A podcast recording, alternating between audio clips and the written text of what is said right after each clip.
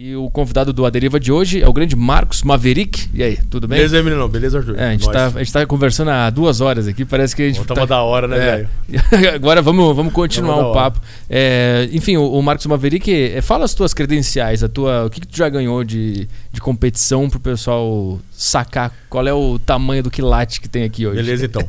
Vamos começar do final, do final pro Tá. começo. Vou falar só os principais. Eu sou tricampeão do Arnold Classic Soul de America. Ah, Então, assim, eu sou campeão da categoria absoluto, que é os super pesados. Como assim, Marcão, super pesado? É, acima de 105 quilos já é o super pesado. aham. Só que o máximo que eu consigo pes é, eu consigo chegar, que para mim o conforto também do, do meu corpo. Acima disso eu, eu sinto muito desconforto, pressão arterial, não é legal. O, o teu peso, peso máximo foi 105 Cent- quilos. 120. 120? Em competição, na categoria absoluto, 120 quilos. Eu cheguei a 125 quilos, ah, eu percebi que a minha performance não melhora. Ah, ter uma. Aumenta a massa muscular, sim, mas também aumenta a massa adi- adiposa. E o problema é a pressão. A pressão arterial. Por quê? Porque no Strongman não é somente você fazer um, um trabalho parado. Você tá lá, pega a barra, levanta, ficou de, ficou de pé, desce a barra de novo. Aham. Não é assim. Ou no levantamento de peso olímpico, que você arremessa a barra para cima, depois joga no chão, vai descansar um pouco. Strongman é um circuito ah, um de até- até 1 minuto e 20 segundos. Então imagina, eu tenho que fazer um levantamento terra em 1 minuto com 300 quilos. Eu tenho um minuto para fazer o máximo, as máximas repetições com 300 quilos. Ah, entendi. No último Arnold, uma das dos exercícios era isso. Era 300 quilos, eu levantei oito vezes do chão. Em um minuto e. Em um minuto. Um minuto. É um minuto. Só que daí você tem que usar de tática. Ah, eu tenho que fazer a- o RPM ali. Não é? Acho que é isso, RPM. É, rotações por minuto. Então, faço um levantamento. Se eu fizer muito rápido, eu posso me saturar demais, meu ATP vai, vai pro saco. ATP é o quê? ATP é a, é a moeda da força, né? Ah. O combustível da força, da contra, com contração muscular, é a força. Se eu fizer muito Entendi. Uhum. rápido, o ATP ele se esvai, cara, muito rápido. Os 10, os 10 segundos primordiais ali, o seu ATP já é usado. Daí, metabolicamente, daí tem outros subsídios ali que o corpo começa a fazer, né? Então, no, no- no- primeiro movimento ele usa o ATP. O primeiro, em 10 segundos você queima o ATP. Só Entendi. que o seu corpo ele começa a fazer o ciclo de Krebs, começa a fazer umas paradas ali, ele começa também a, a- a buscar essa força de outra forma, fazer ATP de outra forma. Só que eu tenho um minuto. Então acontece, o seu. o- eu tenho até uns 30 segundos ali, eu vou, eu vou de boa. Então eu penso, pô, até 30 segundos eu vou fazer assim, vou fazer uma, uma repetição a, a cada 4 segundos. Uma repetição a 4 segundos. Quando eu estiver quase morrendo, que eu não tô aguentando mais, daí eu começo a descansar, ajoelho no chão, começo a descansar e começo a chegar pro juiz, juiz e falar: quanto tempo resta? Daí eu vou dosando. Vai, tu, faz um, tu faz um cálculo mental. Isso, faz um cálculo vai mental. distribuindo a força ao longo daquele tempo ali. Isso. O cara que tava ganhando, o cara que tava ganhando, ele tava fazendo, ele ele fez oito repetições. Uhum. Daí eu falei, pô, se eu fizer oito, juntamente com as minhas contagens, das minhas somas da- das outras, das outras provas, eu tô dentro e não preciso me desgastar muito, que a última prova vai ser o Atlas Stones, que é a bola de concreto. Ali, se eu não tiver lombar, já era. Aham. Então daí, o que acontece? Ganho essa prova? Ou eu pego e fico entre os três primeiros? Então vou ficar entre os três. Daí eu, fei- eu- daí eu fiz oito. O Diri da República Tcheca fez nove. Fritou lombar. Ganhei dele na Atlas Stones. Quant- Quantos exercícios são na, nessa competição? É Foram- terra? Foram, nesse último Arnold Classic que eu fui campeão, foi quatro. Começou com um medley de você pegar um saco de areia de 120 quilos, sair correndo 10 metros, colocar em cima de uma estante de mais ou menos um me... Eu tenho 1,80m. Ela fica da altura da minha cabeça. É, 1,80m também. Então eu tenho que esticar o braço. Aham. Entendeu? Com 120 Porque fica, quilos. Fica na minha altura aqui, então eu tive que esticar o braço. Entendi. Daí Eu volto correndo, pego. Desculpa, peraí. É o hidromel. O hidromel do Flow. Eu aqui. tomei um hidromel ali, meu, eu tô muito louco. brincadeira, brincadeira. Eu tenho que tomar uma garrafa inteira. Depois que eu aprendi com o Vadinho como é que toma vodka, velho. Ah, hidromel pra mim é refresco. então daí eu voltei correndo pra pegar um barril de chopp, também com 120 quilos. Deixa lá em cima da estante, volta correndo, correndo e pega duas maletas, que a gente chama de farm walk, 150 kg cada mão. Aham. Daí você vai os 10 metros e volta os 10 metros com os mesmos 150 kg cada mão, pesando no total de 300 quilos. Esse é essa primeira, o primeiro, o primeiro Esse exercício é é o primeiro esse. exercício. Você Caralho. tem um minuto pra fazer, mas ganha a prova quem fizer em menos tempo. Sim, entendi. Beleza? Aí, Nessa prova, acho que eu fiquei em segundo lugar. Quem ficou em primeiro lugar foi um menino da. Foi o Marcelo, da, do Uruguai. Caralho, ele que ficou. Aham. Daí, beleza, tamo lá. Daí a segunda prova, cara, foi. Acho que. Será que já foi o log lift? Foi o, foi o log lift. Esse é o quê? O log lift parece um tronco de madeira gigante, um tronco de madeira, que ele tem umas alças no meio, só que é bem Ah, distribuído. Pro ombro esse aí, né? Isso. Parece um levantamento de peso olímpico, só que você consegue rodar ele no, no corpo. Ah, sim, eu sei qual é. Sabe dá dá pra é? apoiar com no joelho também um pouco, né? isso, E- isso. É tipo, é um é uma árvore gigante que tem duas alças que tu consegue isso, pegar, né? Isso é mesmo. Tô ligado nesse aí. Esse aí era quantos quilos, esse aí? Era. é, eu acho que era. Acho que não tinha anilha. É 130 quilos. 130 quilos. 130. Vence que fizer o maior número de repetição também. E tem, e tem que jogar aqui em Tem que cima. esticar o braço. Esticou o braço, Joga no chão. ficou paradinho. Daí você não pode jogar no chão. Você tem que Ah. trazer ele dominado, só encosta no peito e você sai pra trás. Você não pode fazer isso aqui, ó. Esticar o braço e deixar ele cair com o braço esticado. Você tem que flexionar o braço e daí você pode sair dele. Mas Entendi. você não pode fazer igual no levantamento de peso olímpico, que é arremessar ele no Se tu chão. jogar, tu perde ponto, né? Tu Você é- perde a pedida. Eu perdi uma competição junto com o Matheus Gregório, cara. O Matheus Gregório é o oitavo do mundo no levantamento de peso olímpico. Aham. A última prova que a gente foi fazer, que, que fora o Arnold, acontece. Foi, ele, ele perdeu uma pedida porque ele fez isso do levantamento de peso olímpico. Tá embutido no corpo dele isso, né? Mas ele Sim. levantou o peso. Entendi. Mas perdemos uma pedida e perdemos a prova. Ficamos em segundo lugar. E esse é o segundo exercício. De jogar. Esse o- foi o segundo. E aí o terceiro. Eu fiz, acho que eu fiz cinco repetições e o Diri fez cinco repetições. Os demais atletas fizeram dois, fizeram três exercícios. Daí a Atlas Stories que foi a cereja do bolo, né? Então já foi, ó, foi o Form Walk, o Log Lift, o levantamento terra que eu falei. Aí foi o terra que tu fez as- Agora- as- fez oito, seis? Foi oito repetições. Em um minuto, né? E menos de um minuto com 300 quilos. Mas depois de ter feito tudo isso já, né? Isso. Agora, a última prova que é o que é o, a coisa louca. Você imagina, você tem uma as estantes todas enfileiradas, são quatro estantes. Cada uma de uma altura. Agora eu não sei a altura de, de cada uma, né? A, a primeira estante ela é bem alta. Então a bola é mais leve. A bola mais leve, 120 quilos. Aham. Só que numa distância mais ou menos de uns 5 metros a bola está. Ela está distante de você uns 5 metros da estante. Então você tem que pegar a bola de 120 quilos, rolar ela no corpo, colocar ela nas costas, sair correndo e colocar na estante. Daí você volta, pega a bola de 130 quilos, faz a mesma coisa, só que ela está um pouquinho mais perto. Aham. Daí você rola ela também e leva. Daí vai ficando mais pesado, ao ponto que daí, na, na de 140 quilos, o que, que eu fiz? Eu rolei ela e deixei ela em cima do diafragma e fiz uma manobra que a gente chama de press garcing, entendeu? Que quem muito usa isso aí é chamado de hack no, no kettlebell sport, que chama de... Ah, como que chama o kettlebell sport? É... Pô, agora fugiu da mente, cara. Eu não posso esquecer, Claudio Novelli. Getavoy Sport. Ah, Getavoy Sport é a modalidade mundial de- do kettlebell de competição. Então eles fazem um hack, que eles ficam com as duas com duas kettlebell assim, ó. Cada uma pesando 32 quilos ou cada uma pesando 45 quilos, eles ficam 10 minutos arremessando esse negócio pra cima. Joga na perna aqui, volta aqui, arremessa, o juiz desce e vai. Então essa postura aqui, né, de encaixe de quadril, eu coloquei uma bola de 140 kg aqui no meu diafragma e caminhei. E depois eu fiz uma, uma manobra de ondulação e fiz isso aqui, ó. Vum, a bola, pum, caiu em cima da, da, da estante. Ficou certinha. Daí a última bola foi 150 quilos.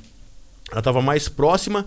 Eu só tive que pegar e dar, colocar ela na perna, dar uns passinhos, meio que com a perna meio agachado, e só estender o corpo. Aham. Daí você, literalmente, você dá uma. Como é que a turma fala? É, é, você dá uma rocha, né? Você pega e dá uma.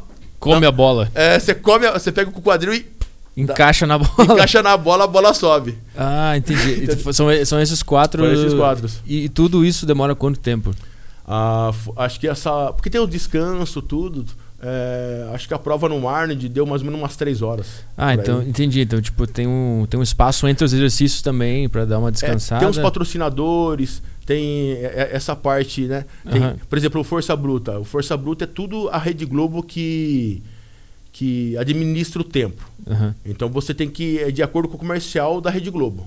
Entendi. Entendeu? No, no Arnold Classic é mais flexível ali, é mais flexível. Mas vai de acordo com os patrocinadores. Que você faz a prova, vai descansar, daí tem aquele, aquele showzinho do intervalo que você vai mostrando Entendi. os patrocinadores. Sabe que esse Arnold Classic, Classic, pra quem não sabe, o que, que é? É um, é um evento, tem várias competições, o que, que, que é? É um, é um festival? Eu, eu sei mais ou menos o que, que é. Como é que, como é que funciona? O que, que é esse, esse Arnold Classic? E tu ganhou esse, esse negócio em 2018, né? Esse que você tava comentando agora. Foi Acho que 2018? Foi, o último foi. Estamos em 2020. 2019, eu- 2019 foi onde que eu machuquei o meu peitoral fazendo a apresentação pro, pro Arnold. Foi em 2018. 2018 foi, foi campeão. 18, 17 e 16. 16 eu tava na categoria até 105, que eu fiz o projeto Strong Body. Até que você colocou a foto que eu tô todo rachadão, tudo da Aham, hora. Sim. Eu tava com 99 quilos e competi na categoria até 105 quilos. Então tu foi, foi tricampeão. Foi campeão, Tricampeão. direto, 16, 17 e 18. Isso. Só Caralho. que na categoria 105, Em várias- depois eu subi de peso, fui pra, ca- fui pra 120 quilos, Aham. daí eu ganhei o, ganhei o 2017 e ganhei o 2018, que eu não ia participar do 2018, eu não ia. Por que, que eu participei do 2018? Porque a Confederação Brasileira falou, assim- falou para mim, vai vir o cara que é top do mundo aí, da categoria até 105 quilos. Ele é o melhor do mundo. De onde ele é? Ele é da República Tcheca, é o Diri. Falei, nossa, ele vai arregaçar. Ele, vai, ele vai competir em 2018, te falaram isso. Ele vai vir competir. Aí, Ele vai vir competir. Saquei. Sendo que ele foi na, ele foi na, na sexta-feira, ele competiu na, na categoria 105. A pontuação dele em cima do segundo colocado foi absurda, foi absurdo. Coisa de 20 pontos acima. É Ele é fora da curva, esse cara. Ca- é, é europeu, né, cara? O cara nasceu com aquilo. O cara nasceu, o cara nasceu para aquilo ali. É, é diferente, entendeu? O que, No- o que é diferente do europeu pro que tu percebe? é cultura. Lá ele tem uma cultura. de esporte que vai pra vida inteira dele. Desde que ele, desde ele que tá na escola, ele já tá fazendo esporte. Esse, esse, é- esse é o lance. Sim, sim, sim. Por exemplo, o- os russos. Os russos, quando o cara se forma no colegial, a formação que ele tem com respeito ao esporte é muito superior até mesmo um cara que está graduado em educação física aqui no Brasil. O que o cara aprende em educação física aqui no Brasil, os meninos lá da, da Rússia aprendem no colegial. Entendi. Então- a Rússia é um, é- tem bastante competidor da Rússia nesse, no, no Strongman, levantamento de peso. Tem bastante russo, né? É, o, o- acho que o último campeão agora, que teve agora, esqueci o nome dele, parece que ele é russo. Agora tem também da Lituânia, que é o. O leste europeu é muito forte, né? Isso aí. Peraí um pouquinho. Vai lá. É o hidromel. Mas como é que tu fez pra ser brasileiro, que não tem um esporte desde, desde cedo? É uma, é uma Uhum. coisa que vai mais na raça, mais na garra, mais na paixão. E tu ganhou desse cara, desse cara da República Tcheca, né? Que- como é que te falaram? Ele vai participar de 2018 e tu pensou, então eu quero ganhar desse cara? Foi isso? Sim, sim, sim. Foi isso que rolou? É porque, cara, a gente tem um técnico que chama o, é o Marcos Ferrari. Marcos Ferrari é o, é o meninão que aparece na Rede Globo, que aparece na. na que- ele me agraciou com duas apresentações na, na Fátima Bernardes e na Ana Maria Braga. Que depois eu vou contar a história lá da minha mãe, que foi a primeira vez que a minha mãe me viu em televisão, que me emociona demais. Foi na, foi na Ana Maria Braga. Então ele me proporcionou essa, essa- essas vivências assim, né? E. Por que, que eu tô falando do Ferrari? Por causa do competidor da Hidromel. República Tcheca lá que tu quis ganhar dele. Ah, isso, tá vendo? O hidromel faz essas coisas, galera. Então daí o Ferrari, ele é muito de pilhar a gente, cara. Cara, tem um cara que era chamado lá na, ah, na Bulgária, que era chamado de O Carniceiro. Era o técnico do Naim Suleimanoglu. Pega a, a dica que eu vou esquecer. Fala assim, ó, estamos falando do, Ferra- do Ferrari, estamos falando aí do, do Diri, porque o que, que o Ferrari fez com você para você competir contra o Guiri. Aham. Pega essa, esse, lembra disso, tá? Que eu vou falar do, do carniceiro. Tá. O carniceiro da República Tcheca era um técnico que cada treino dele era uma competição, velho. Ele fez o Naim Suleimanoglu, que pesava 60, 60 quilos, bater acima da cabeça 194 quilos. Caralho. O Naim, ele fechou a carreira dele somente com uma medalha de prata em Olimpíadas. Uma medalha de prata. Todas as medalhas dele foi de ouro. Para mim, se você falar para mim sim, quem é, quem é a representação internacional Entendeu? Que eu tenho meus ídolos brasileiros. Para mim, eu sempre vou falar da minha família primeiro. Se você falar para mim quem são os seus atletas referências, vai ser brasileiro. Agora, internacional, eu falo que foi o Naim. Porque com 14 anos, velho, ele era chamado de Hércules de bolso. É baixinho, velho. Ele deve ter 1,50m, 194kg acima da cabeça. Quem que fez ele ser assim? O carniceiro. Então o Ferrari, ele tinha muito desse técnico. Ele se influenciava no Meu carniceiro. Deus, cara, o Ferrari, ele, ele foi me elogiar. Eu tô com 44 anos. Eu comecei a treinar com o Ferrari com 30 anos. Ele foi me, me dar algum elogio pra mim agora com 44, com 43 anos. É, era sempre tipo assim, a ferro e fogo. No limite. No limite. Ele sempre tirava da gente. É, é tipo é sargento, tipo guerra. Tipo. o- Como é que era a rotina de treino com esse cara aí? Cara, a gente chamava o centro de treinamento que era em Mogi das Cruzes de Pilares do Inferno, a caverna. É maravilhoso. Pilares do Inferno. Porque você ia no, era um lugar que foi cedido pela prefeitura de Mogi das Cruzes, né? Que foi um, um parque ali que foi não foi abandonado. é, não pôde mais ter atividades ali, daí ficou meio que largado. Daí a prefeitura cedeu o barracão que era de festas para ser feito o- a modalidade do, do Strongman. Entendi. Daí a gente não tinha água, a gente não tinha força. Tinha banheiro, mas se você usasse o banheiro, velho, você ia deixar um. Ia deixar, Deixar o um troço lá. Ia deixar o troço lá fedendo lá. Então não se usava não, tinha, o banheiro. não tinha água corrente. Velho, tipo assim, quando dava vontade de ir no banheiro, tinha que pegar o carro, Ir pra casa. ir pro, ir pro meio da cidade e achar um bar pra ir fazer. Ou se não fazia antes. Porque lá não dá. Ah, Entendeu? Lá, não dá. Caralho. Então, quando a gente ia tombar pneu, você batia o pneu no chão, subia um pó gigante, velho.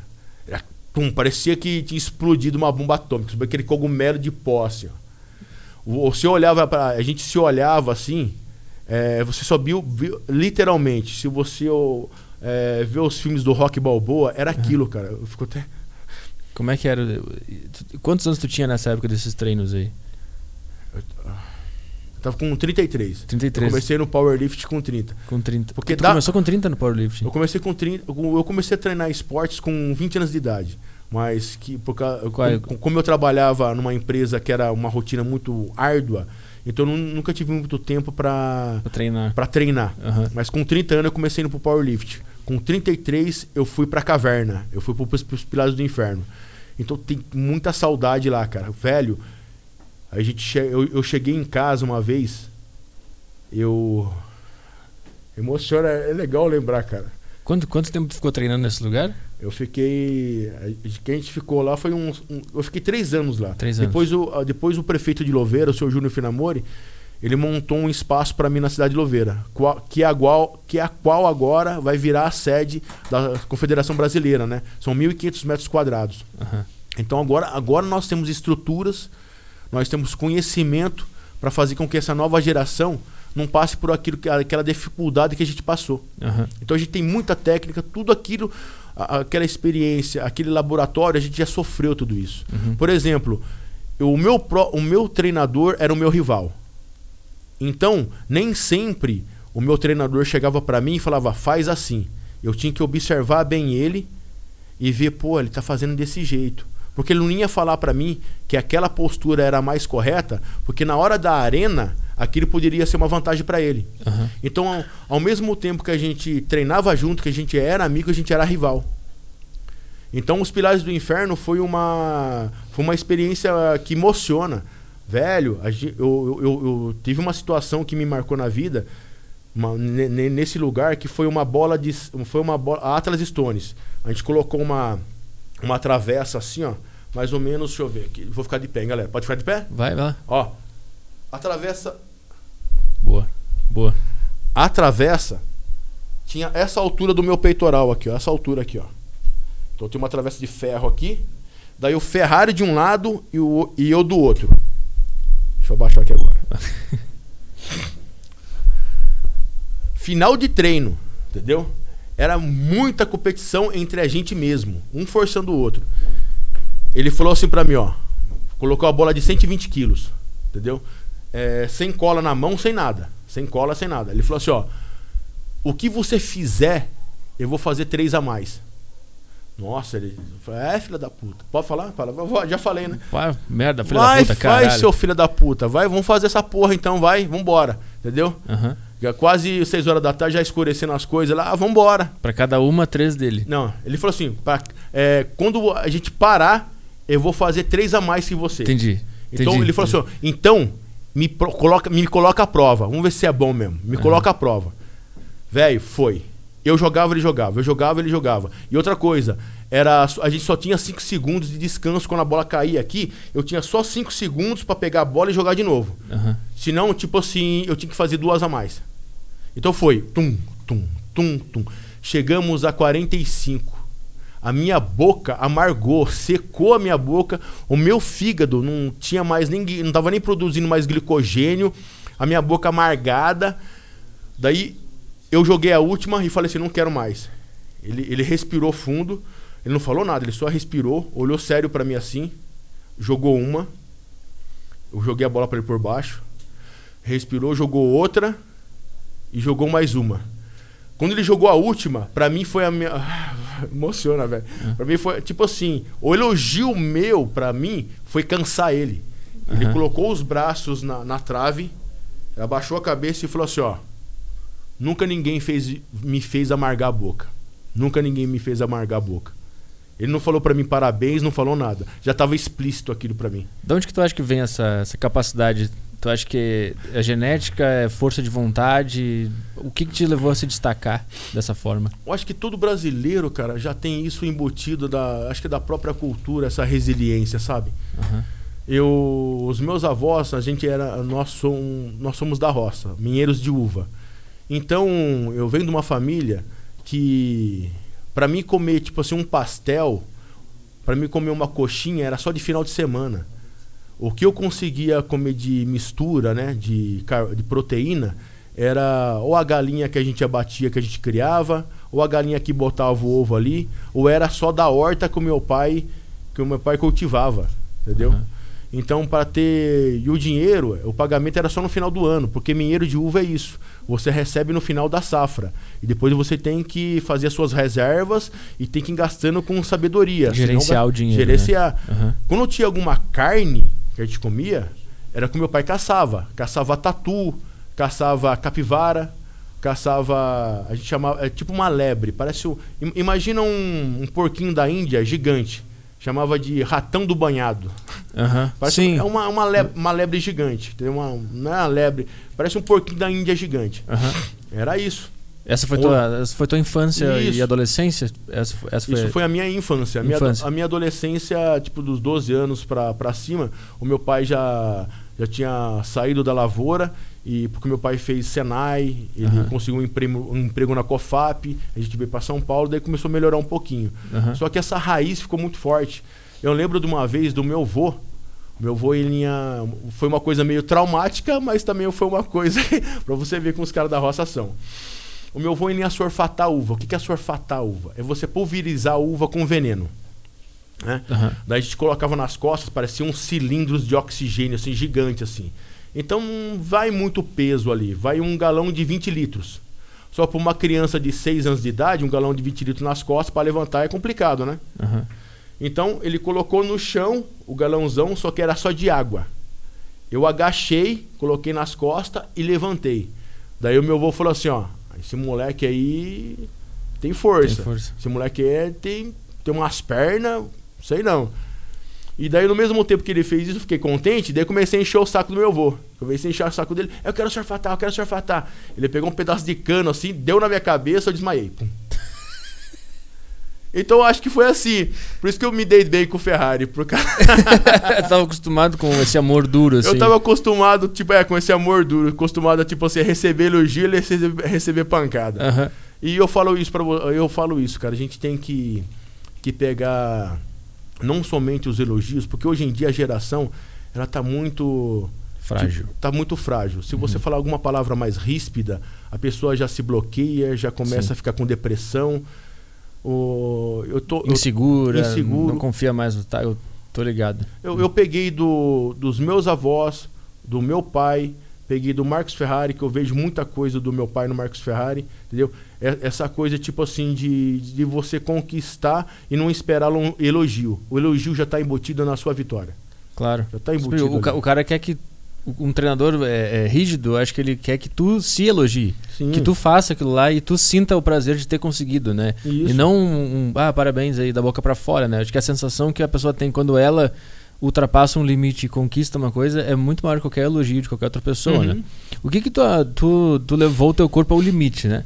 Em várias situações. Uhum. O que que tu aprendeu sobre a, a, a ligação mente-corpo? Porque me parece que a mente, na hora H da decisão, é o que é o que muda, é o que dá o resultado de verdade. Quem tem mais mente, quem tem mais autoconhecimento é quem realmente ganha. Pô, eu tenho duas histórias da hora. Ah.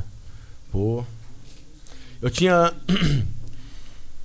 Meu pai foi muito duro, como eu falei para você. Uma pessoa muito dura, da roça. Porque o meu avô também era muito duro com ele. Então eu não tinha muito carinho dele. Então, certa, certa época, nas competições de powerlift e no strongman, eu levava pra barra a falta que o meu pai me fez como pai.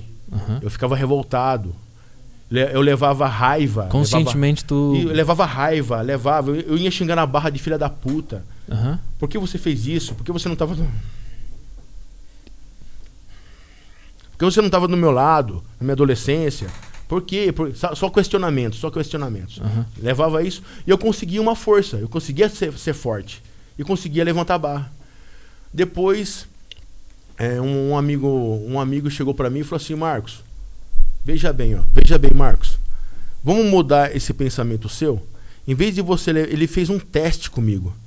Cara, você conseguiria se aproximar de mim para fazer esse teste? Claro. Será que dá para pegar? Aham. Uhum. Qual é o? Galera, isso vai ser da hora pra caramba. Faz aí em casa que vocês vão gostar pra caramba. Vem cá. Aqui tá bom? Deixa eu trazer Isso, um acho que eu vou pra cá aqui, ó. Boa. Qual que é a sua mão mais forte? Direita. Direita?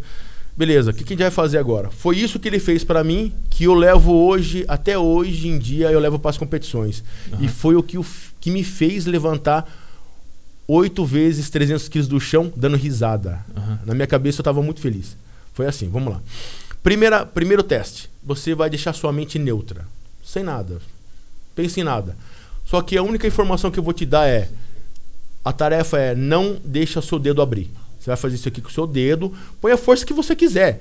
A sua tarefa é não me deixar abrir a sua mão. Você não pode deixar eu abrir a sua mão. Tá. tá? Mas só que você não vai pensar mais em nada. Só vai pensar nessa tarefa, tá? Tá pensando? Tô tentando concentrar. Se concentre e não deixe eu abrir o seu dedo, tá? Pode ir? Vamos lá. Uhum.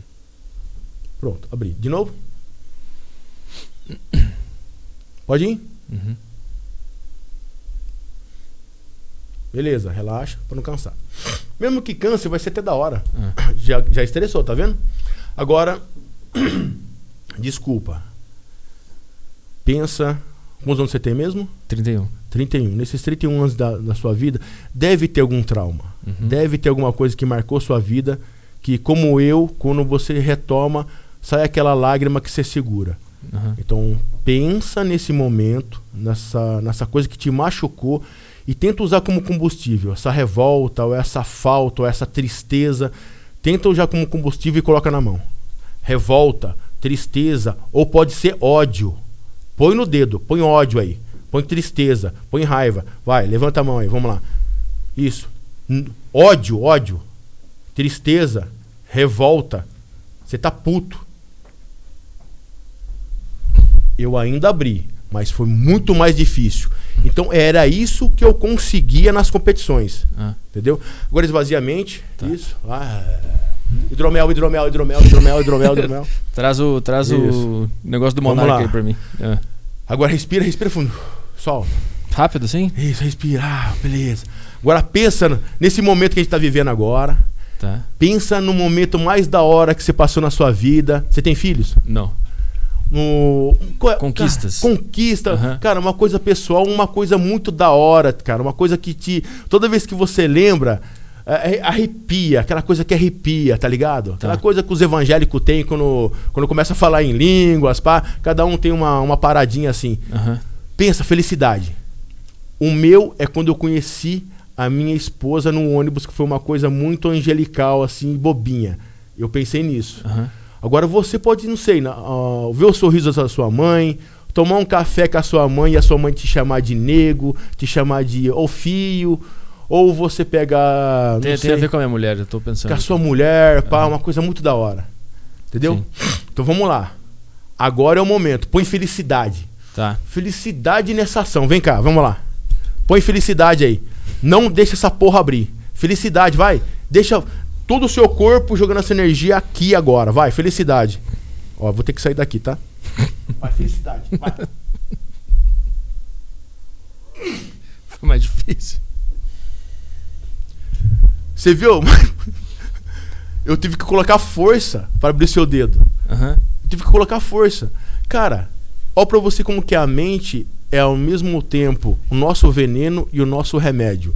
Os meninos, quando, gente- quando eu tava vindo pra cá, a gente tava lembrando do Jackass. Aham.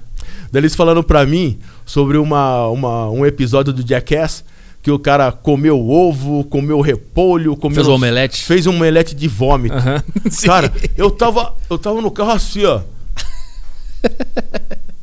Eu, a, a minha mente tava fazendo a situação. pô. Eu não, eu não tô sentindo cheiro, eu não tô sentindo gosto de nada, e mesmo assim, o meu cérebro tava gerando uma situação de vivência ali que eu tava tendo. Ah, deve ver até na boca agora, uma mansa de vômito, velho. Sim. Então, se você consegue trazer isso e fazer isso virar uma realidade, você consegue fazer a felicidade te dar energia.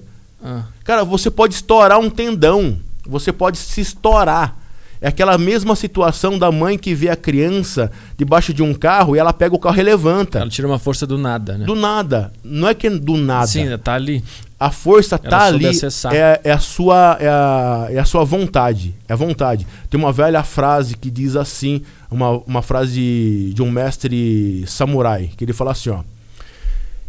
Entre a força e a técnica, entre a força e a técnica, é, vence aquele que tiver a, a melhor técnica.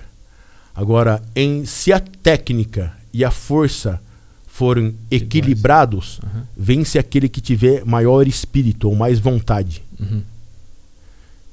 Então, por exemplo, com respeito à técnica, eu não peso 150, 160 quilos. Como que eu consegui ganhar de atletas pesando 150 quilos? Tu zoou a mente.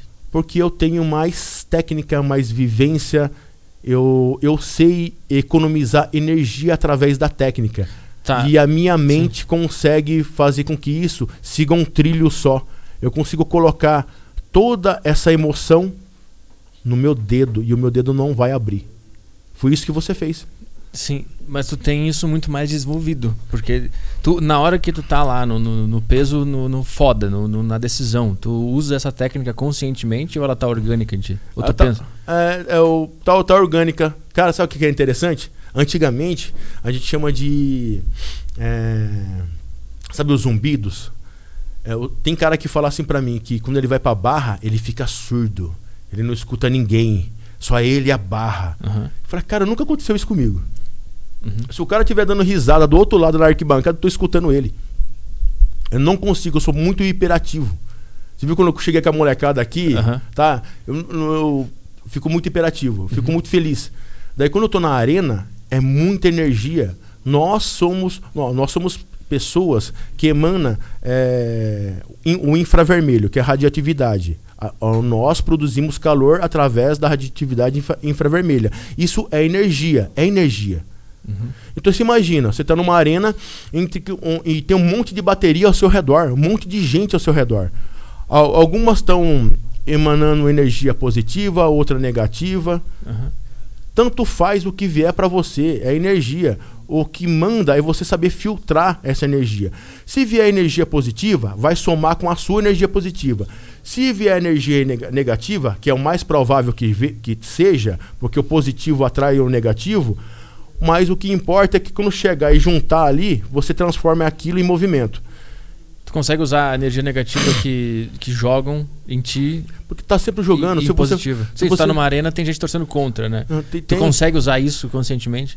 Conscientemente não. Eu acho que é uma coisa que você tem que ser trabalhada. Depois se torna orgânico. E tu descobriu tudo isso em que momento dessa jornada de, de treinos? É, aí que foi. Igual eu falei pra você. Não teve aquele atleta que falou pra mim. Teve um atleta que falou pra mim assim, do powerlift. Eu fico cego quando vou pra barra. Eu me uhum. concentro tanto que eu entro em hipnose e eu não vejo mais nada senão a barra. Uhum. Eu falei, eu não consigo fazer, eu não consigo fazer essa porra. Pô, então eu vou fazer diferente. Eu vou pegar todo mundo que tá ouvindo, que eu tô ouvindo. Eu tô ouvindo aquela pessoa dando risada que tá que tá, que tá tirando sarro, que não acredita que, eu vou conseguir. Aquela outra pessoa que fala, pô, aquele cara é foda, ele vai conseguir. Eu tô ouvindo todo mundo. Uhum. Eu pego tudo isso aqui e daí eu faço um ritual meu lá e levanto a barra. Caralho, entendeu? Tu, tu conseguiu eu ouvo tudo, eu, eu ouço tudo na, do Donante Arena, eu ouço tudo. Tu conseguiu acessar alguma, alguma coisa dentro aí da, da mente? Não é uma coisa. Que eu quero aprender. É eu da quero, hora. Eu quero isso, saber velho. de onde vem isso, porque eu me é. abalo muito com, com coisas. Você não pode. Aí que tá. Se você tenta bloquear, ah. você vira uma parede. Se você. É igual o Bruce Lee falou, você tem que deixar fluir. É mais fácil você. Se você receber um soco. Se você para o seu peito. Se, se eu pegar, endurecer o meu peito e receber o soco, eu vou receber ele. Agora, se eu deixar ele passar por mim, ele se esvai, ele vai. Ah. Então, eu não, eu não tenho como bloquear as energias. Eu tenho que deixar elas passar por mim. Tem que deixar fluir. Uhum. Se seja negativo ou positivo, tem que deixar fluir. Agora, cabe o seu filtro mental fazer isso ser uma coisa positiva ou não. Cara, eu posso até ser hipócrita, cara. Porque às vezes. É, não vou falar para você que eu sou, ó, oh, Marcos, isso funciona pra caramba. Não sempre funciona. Às vezes você fica depressivo. Ah eu, tinha um, eu tenho um canal que é o Maverick Day. Eu, nos primeiros momentos, eu começava a ver demais a, todos o, o que os caras escreviam para mim. Tudo, comentários. tudo, tudo, tudo. Cara, de 100 comentários, se tivesse um comentário falando do meu shape, Uhum. Falando que eu tava zoado, alguma coisa. Que sempre tem alguém que ele vai olhar para você assim, pô, Procurar olha, um... olha para você, puta, o cara parece o Kurt Cobain, o cara é bonito pra caramba, tem um nariz perfeito, sorriso do cara colgate, pá, a barbinha, pá. O tênis dele tá sujo, cara. Esse cara é um encardido. Uhum. Ela é um encardido. Tem sempre alguém que vai procurar algum defeito, cara. Sim. Então. Não tem o que fazer. Não tem o que fazer. Deixa mas, mas, mas, isso, esses comentários, é, tu percebeu que estava te abalando e tu pensou, abalava, vou, não abalava. vou mais ler, vou, vou deixar não, isso pra deixava, lá. Deixava, deixava de ler. Daí até mesmo, como eu falei para você, quando eu, eu, parei de fazer, eu parei de colocar vídeo no meu canal e investir mais os vídeos uh, na minha consultoria online. Uhum. Que eu tenho uma, uma, plataforma juntamente com o Claudio Novelli. Posso falar aqui? Claro, claro. Que chama UnicaGB. Lá nós temos cinco professores. E todo o meu conteúdo que eu ia colocar no meu YouTube, que ia ser de graça, agora eu coloco ali. Criou um curso. Por, por, por, um custinho, custinho mínimo por mês, a pessoa vai ter ali acesso ali uns conteúdos ali, uns macetes ali, que é só quem tem a vivência do esporte vai poder ter. Vai de, poder te mostrar. De powerlifting, né? De powerlifting, levantamento de peso olímpico. Cara, eu, eu penso assim, que o atleta, para ele ser completo, é igual o Bruce Lee falava você não pode ter um kata. Como assim? Kata é que cada cada arte marcial, ele tem uma coreografia que é para você tudo aquilo que você aprendeu tá dentro daquela coreografia. É uma uhum. coisa mecânica. Ah, é então, tipo uma tipo, dança. Ah, tipo, tipo, se eu vou defender, eu defendo assim. Entendi. Se eu vou defender, eu faço assim. Então você coloca no kata tudo aquilo que você aprendeu. Ele fala, cara, na vida real não existe isso. Você não sabe como que o cara vai vir. Ó, o tamanho do cara é diferente, o tamanho do braço do cara é diferente, o peso do cara é diferente e, e a, a, velocidade que ele vai vir em cima de você é diferente, entendeu? E outra coisa, tem o fator psicológico. Você não sabe se o cara vai vir na maldade para te matar, uhum. se o cara vai realmente, se for uma briga, as emoções estão fluindo ali. Ele Sim. vai vir para te fuder, uhum. entendeu? Então, não existe catar, existe o momento. O que, te, o que, que você tem é a técnica de como você preparar o seu corpo para agir numa velocidade. Uhum. Mas cada luta é como se fosse uma vivência única. Talvez aquele gesto que você fez com aquele oponente naquele dia, nunca mais você lembre. Então e, ele fala assim: deixa fluir, velho. E talvez nunca mais funcione se tentar, tentar repetir ele, né? Teve é. um, tem um professor, eu achei da hora pra caramba essa história, cara um professor de karatê, para falar sobre essa, essa parada de katai. Esse, esse professor ele é tão experiente que ele pegou um, um, um atleta que ele não tinha o braço esquerdo. Ele não tinha um braço esquerdo. E esse atleta ele queria que queria lutar karatê. Uhum. Karatê? Não, judô. Ele queria lutar judô. Eu quero aprender judô, papapá. Aí o professor falou, tudo bem. Tá. Esse menino passou um ano somente aprimorando um golpe. Daí ele olhava para os outros atletas, fazendo um monte de exercícios, fazendo um monte de golpe, fazendo um, o escambau a quatro. Tudo bem, ele fazia os exercícios de rolamento, fazia os outros exercícios, pá, mas na hora de estudar golpe, era só aquele mesmo golpe. Passou um ano fazendo aquele golpe. Uhum. Daí, o professor escreveu toda a turma numa competição de nível internacional, lá na, na, de nível nacional nos Estados Unidos, né? E colocou esse cara lá. E ele falou assim, o professor falou assim, ó, você vai vencer essa luta. Não tem concorrente para você. Já era. É sua. Uhum. Ele olhou assim, pô, meu, eu só treinei um golpe. Será? Uhum. Só treinei um golpe? Sei não, hein? Esse professor é louco. Sei não. Tudo bem, foi. Primeira bateria, ele foi vencedor. Segunda, vencedor. Terceira, vencedor. Ganhou a porra toda. Depois que ele pegou o troféu, pá, chegou lá no backstage, chegou pro professor e perguntou: Como? Como que você conseguiu fazer com que eu fosse campeão sem ter um braço? Uhum. Sabe o que, que é? Aquele golpe que eu te ensinei, só existe uma defesa. E essa defesa, você precisa ter o braço esquerdo. Como ele não é. tinha o braço esquerdo, o golpe que ele fazia. Não conseguiam não, defender não nunca. conseguiam defender nunca. Que precisavam, precisavam se ancorar no braço esquerdo dele para se defender desse braço, para se, se defender desse golpe. Então ninguém conseguia se defender do golpe dele ele ganhou. Caralho. Então, velho, aí que tá. Você tem que analisar o seu, o seu aluno, você tem que analisar a necessidade que ele, que ele precisa, não que ele quer. Uhum. É o que ele precisa para a vida. Caralho. A gente tava falando sobre uh, negativo, felicidade e tristeza. Que tu tava falando lá que quando tu ia na barra, tu usava a tristeza e coisas que te, que te deixavam mal para conseguir levantar. Boa. E, e, depois tu falou que a felicidade também pode Sim. gerar uma energia que te faz levantar um peso. Eu nunca tinha pensado por aí. Eu sempre, eu sempre tive a, a noção de que uh, os, os, sentimentos negativos sempre iam dar mais força nesses momentos. Você percebeu que é. positivo é melhor. Como que tu sacou isso? Que dá para usar o positivo, que dá para forçar. Me ensinaram, cara. Me ensinaram. Ah, a gente não.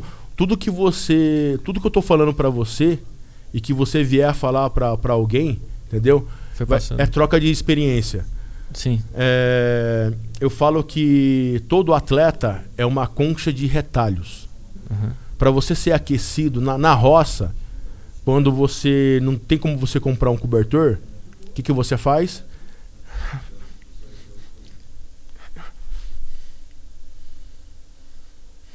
Cada pessoa que está ali na, em sua volta, trabalhando com você na roça, é como se, for, é, é como se fosse um parente seu sem ter seu sangue. Uhum. Cada um vai te dar um pedacinho de pano e a sua vozinha vai lá e vai costurar aquele pedacinho de pano e vai fazer uma concha para você dormir quentinho. Então, uhum. o esporte é isso. São um monte de modalidades todas juntas ali, entendeu? Para fazer um ser humano muito melhor. É uhum. isso que eu vejo no esporte. Uhum. É, é, então, essa experiência que foi passada para mim do positivo, eu aprendi. Foi um pedacinho de concha que eu costurei na minha vivência de vida, na minha, na, na minha vida. Eu aprendi isso com. Ai, como é que ele chama, cara? Com o João. João. Aprendi isso com o João. O João passou isso pro Marcos Ferrari também. Eu poderia ter falado para você, foi o Marcos Ferrari. Uhum. Mas foi o João que falou para mim por, por, por WhatsApp. Ele uhum. falou para mim sobre isso aí. Mas quem colocou a, minha, a mão em mim e falou para mim fazer assim foi o Ferrari. Mas o Ferrari também teve a honra de falar: não, foi eu, eu. Tô, não fui eu que estou te ensinando. Quem me ensinou isso aqui foi o João também. Mas que eu tô curioso para saber qual foi o contexto que ele fez esse exercício contigo. O que estava acontecendo para ele te passar isso? Porque eu era muito. Eu era muito. Eu era muito negativo. Era muito negativo. era muito negativo, era muita revolta. Uhum. Era muita revolta. Ó, você pode ver, ó, minha perna não para de mexer. eu sou muito hiperativo. Uhum. Então, uh, eu, eu ia na, no centro de treinamento quando as coisas não estavam bem, né, Ricardinho? Né, criatura abominável, mente abominável. quando ele não conseguia acertar, quando eu não conseguia acertar um exercício, Eu me fechava, eu me trancava e ficava com aquela cara de, de moleque cuzão, assim, ó. Ah. Com aquela cara, né? Aham. Travado. E isso influenciava a equipe. É, é tipo aquela história do. daquele filme lá do. do DiCaprio lá, A Praia. Nunca vi esse. Assiste, é legal pra caramba. Deu uma. Ó, galera, assiste A Praia, do Leonardo DiCaprio. Quando todo mundo tá feliz do seu lado, tá feliz, tá tudo bem, tá todo mundo bem. Agora, se uma pessoa fica doente, todas as outras pessoas começam a ficar incomodadas. Se a pessoa te ama, vai querer resolver o seu problema. Se a pessoa não, não te ama, se incomoda com você. Quer que você saia de perto dela. Ou ela vai sair de perto de você. Quem te ama vai resolver o seu problema. Quem não te ama se afasta de você. Aham. Então, naquele momento ali, o- as pessoas que estavam em volta de mim resolveram o meu problema. A minha equipe resolveu o meu problema. No filme A Praia, aconteceu o seguinte: tava todo mundo na praia, tava um negócio paradisíaco ali, só festa, só bebedeira, pá. Até que o moleque foi na praia lá e quebrou a perna, ou pisou num ouriço lá, ficou infectado, o pé dele começou a ficar uma gangrena. A noite inteira o cara gritando, berrando de dor, sofrendo.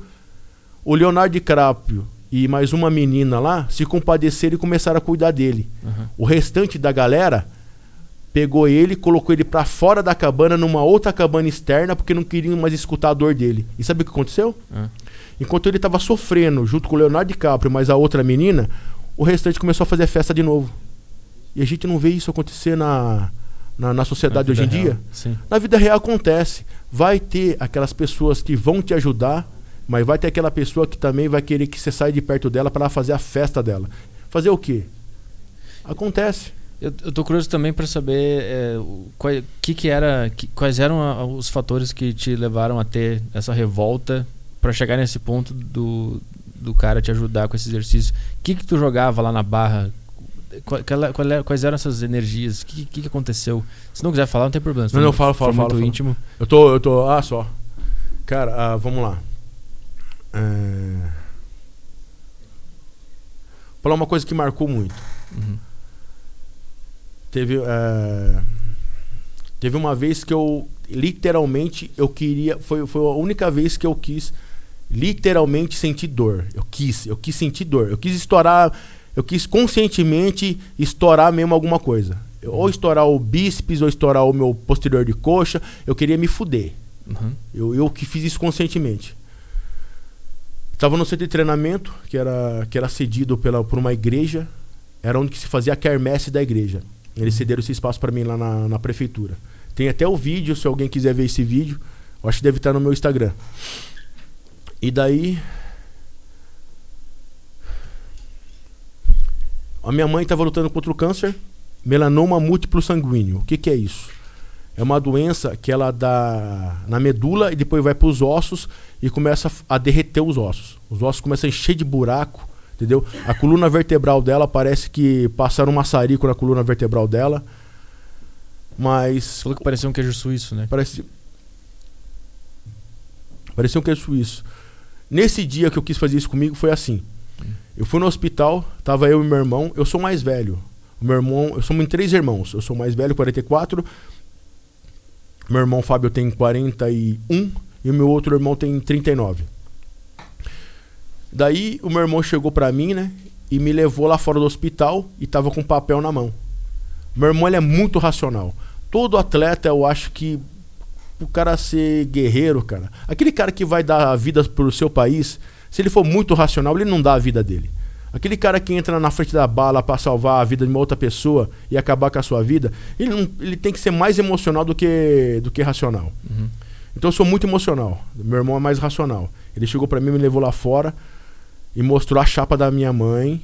Eu olhei a chapa, eu vi todas as costelinhas dela com um buraco. Daí ele chegou pra mim assim, o couro cheio de lágrima, ele olhou pra mim assim e falou assim, ó: "Sabe por que que a mãe não dorme mais? Ela tá tão cansada. Olha aqui, ó. Isso aqui é como se fosse agulha na carne dela, cutucando a carne dela." Uhum. Então fica cutucando. Por isso que ela não consegue, ela tem que colocar aquele colete. Daí, eu- o- daí ele falou assim, Marcos, se prepara.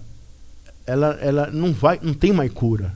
O médico falou para você, eu sei que você tá esperançoso, eu sei como que você é. O cara falou para você, mas é mentira. É porque ele viu como que você é. E também o seu tamanho também, né, cara? Que se ele falar o contrário, é capaz de ser. então ele falou que se queria ouvir, mas ela não, ela não, cara, curte bem a mãe, vai lá, curte, abraça o quanto puder, que não vai ter mais. Daí eu peguei,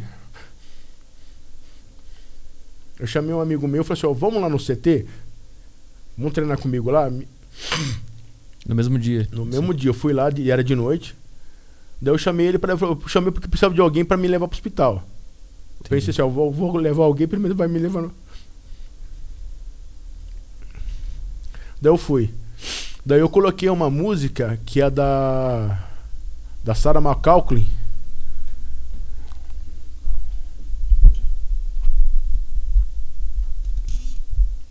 Coloquei uma música da Sarah McCauley, que é Nos Braços de um Anjo, né? Daí eu coloquei essa música, comecei a tocar, daí eu falei uma mensagem pra galera, né? Falei assim, ó, oh, meu, você não sabe o que, que tem do outro lado. Você não sabe, a gente não sabe se, se você vai morrer, se realmente existe o paraíso, se só depois que acabou, acabou. Você não sabe. Você só sabe que essa vida aqui é esse momento aqui. Então usufrui esse momento aqui agora. Porque eu estava pensando na minha mãe, eu tenho que usufruir esse momento com a minha mãe. Então faça valer, faça valer esses momentos. Eu fui para barra. Na época eu estava pesando, era na época do strong body. Eu tava pesando 100 quilos, 99 quilos. Daí eu coloquei 240 quilos na barra. No, no terra? No levantamento terra. Uhum. Daí eu comecei a fazer uma. Comecei a fazer. Cada vez que eu fazia, eu liberava a emoção. Eu pegava, falava o nome de Deus, eu gritava, gritava o nome da minha mãe. Daí eu falava para ele: me quebra, me quebra. Daí, quando eu tava na última mesmo, eu falei assim: agora eu vou me fuder. Daí, em vez de eu falar alguma coisa negativa, eu falei assim: ó. É quando você não tem mais forças, quando você perdeu todas as suas esperanças, que Deus vem e te levanta. Daí eu levantei e fiz mais uma repetição. Daí coloquei a barra no chão, daí eu deitei lá, eu falei pro cara, corta. Porque daí eu peguei, fiquei lá e fiquei lá. Uhum. Não aconteceu nada, pá, só que tipo assim, eu fiquei quase uns 10 minutos deitado lá, fiquei, relaxei, papapá, fui para casa, totalmente regaçado. Nessa semana não treinei mais, porque eu acabei com tudo. É, uh, o resto da semana, dor no corpo inteiro. Eu saturei o meu corpo naquele momento lá que, que tu acha que o teu corpo tava querendo fazer? Ele tava. Eu queria sentir a dor que a minha mãe tava sentindo. É? Caralho. Que, que loucura. Mas. Você ver, o, o, o esporte ele é, é uma válvula. Sim. Em vez de eu pegar me entupir de remédio, Sim. em vez de eu pegar, encher a minha cara de cachaça e ir lá e agredir com uma desculpa, bater na mulher, bater nos filhos. Descontar em alguém que descontar não tem nada em alguém que não tem nada a ver. Que que, que, que, o que, que eu fiz? Tu tinha um eu, esporte eu, pra... eu quero eu quero eu, eu quero extravasar isso. Eu uhum. extravasei isso comigo mesmo, entendeu? Tá certo que, o, que os motivos não, não foram muito bem, muito um, um, os motivos para minha saúde não iam ser interessante, entendeu? Mas naquele momento, pelo que eu estava passando, eu precisava, daquela, eu precisava daquilo. Precisava sair de algum lugar, senão precisava. se ficasse lá dentro. Eu, eu, sei exatamente como é isso, porque eu procurei academia por causa da. Eu, tinha, eu tive depressão e muito pensamento suicida. Então. Que... Já tive isso. É. já, então, tive, o que, já tive. Eu, lembro que o que fez eu, eu continuar foi exatamente entrar na academia e treinar do jeito que eu conseguia e chegou, chegou um momento que eu pensava assim, cara, se eu não for na academia hoje, eu sei o estado que a minha mente vai ficar, então eu preciso ir. E por muitas vezes eu usei coisas da vida lá, uhum. fazendo exercício, sei exatamente como é que é, o braço se arrepia todo sim, sim, sim. e tu consegue levantar coisas que tu não levantava antes. Eu sei exatamente como é que é isso aí. Devido a, é, guardar as proporções das situações uhum. e dos pesos que cada um coloca, né? No, com respeito a pensamento suicida, é eu sempre tive um. Eu, eh, quando, quando eu pensava besteira assim, eu pensava assim, eu, eu, eu, eu começava, eu começava a, a imaginar a minha morte. Ah. O que que minha, a minha esposa chorando, na época a minha, a minha mãe, o meu cunhadinho, que é como se fosse um meu, meu eu chamo de meu filho, começava a ver todo mundo, a cidade, quem gosta de mim, Será que o meu. Daí vem aquele orgulho do atleta. Será que eu ia ser aquele caixão com, com a bandeira do Brasil, com a bandeira da cidade? Será que ia ser na Câmara Municipal? Será que alguém ia aí? Ia daí... sair no noticiário? Isso, ia sair no noticiário. Daí você começa a fazer aquele negocinho de atleta, aquele ego, aquela vaidade. Daí eu me, via, me veio o pensamento assim, ó. Cara, quanto, quantas alças tem um caixão? Ah. Tem uma, duas, três, quatro, cinco, seis.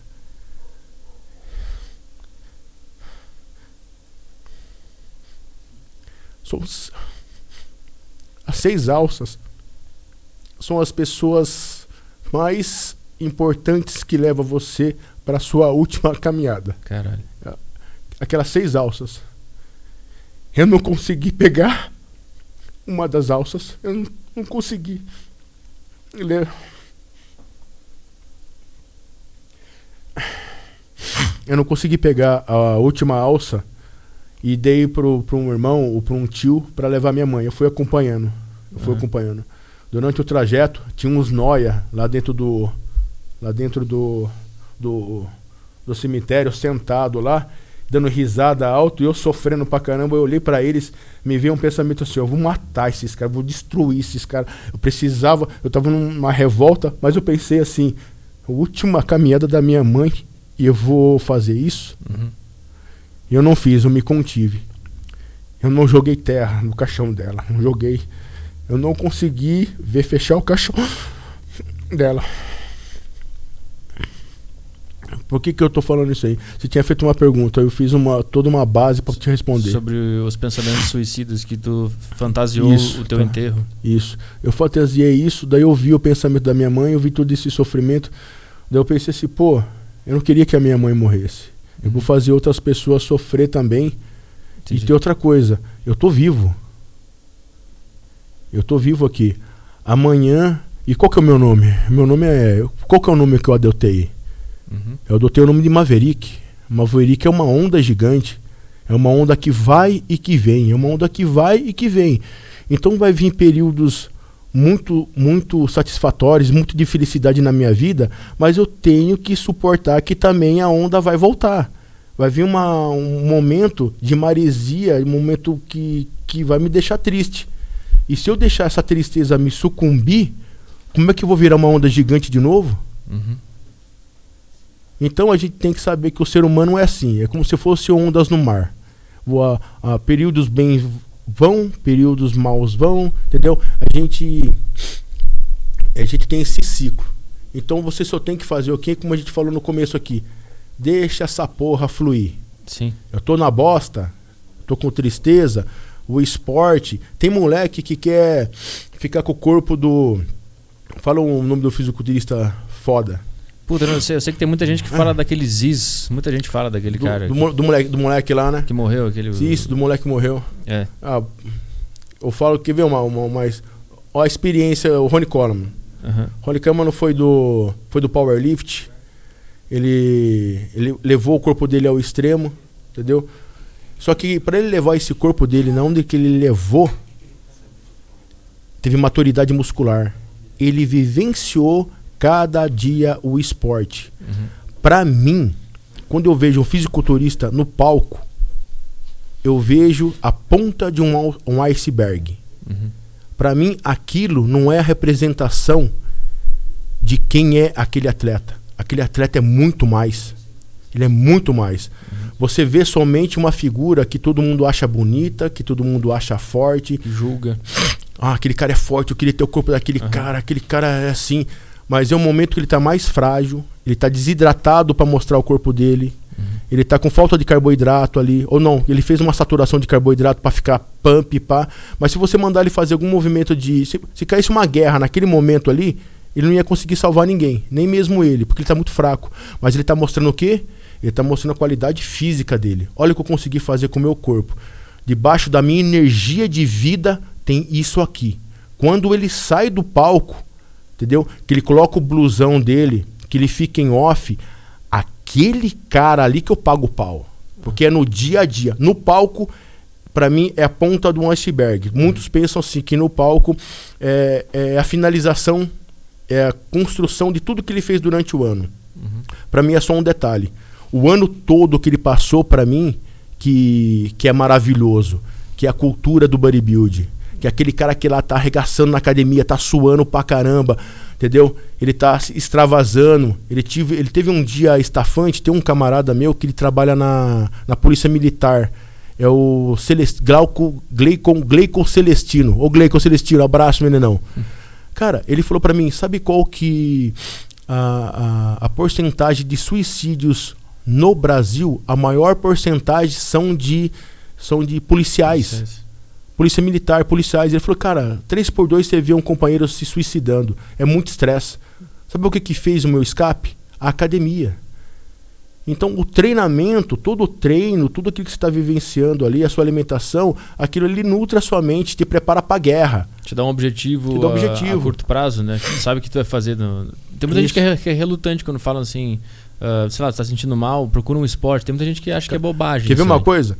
O Caio, o Caio foi treinar comigo o Caio foi treinar comigo e ele não quis, ele na, na, na, frente da câmera ele não quis tirar a camisa, né? Uhum. Por causa que ele tá, o cara tá gigante, velho. Ele veio aqui semana passada. Velho, o cara tá gigante. Eu falei, caramba, cara, você tá parecendo aquele cara lá que era, esqueci o nome dele lá. Ô Ricardinho, como é que chama aquele cara todo definido lá, que era do Strongman lá? Marius. Cara, ele tá com o corpo do Marius Pudanovski, cara. Ele tá, tipo assim, ele não tá fibrado, mas tá com os gomos do abdômen aparecendo, tá forte pra caramba, tá agachando com 270 quilos RAW. Cara, RAW, como eu falo pra você, sim. é sem o uso da faixa nos joelhos uhum. e sem o uso do macaquinho. Só a faixa já te dá uma porcentagem, eu te garanto, velho.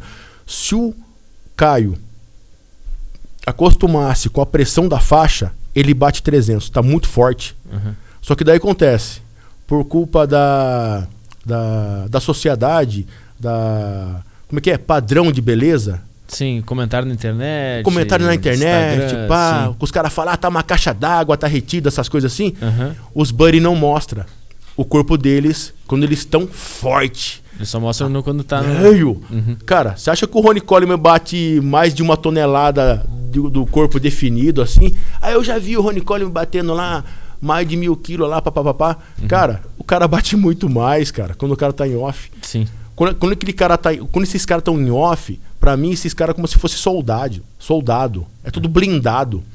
Quando tá no palco, é somente a ponta da pirâmide. Aqueles caras são muito mais do que aparentam ser. A, a gente não, a gente não falou da do, da, do teu embate lá com o Tcheco lá que o cara te, te animou para fazer, porque tu viu que ah, ele ia só? competir. Vamos voltar para aquela história lá que a, gente bora, não, bora. que a gente não fechou do teu Isso. treinador que Você tem uma boa memória, cara. Ô, me dá, me dá o hidromel aí.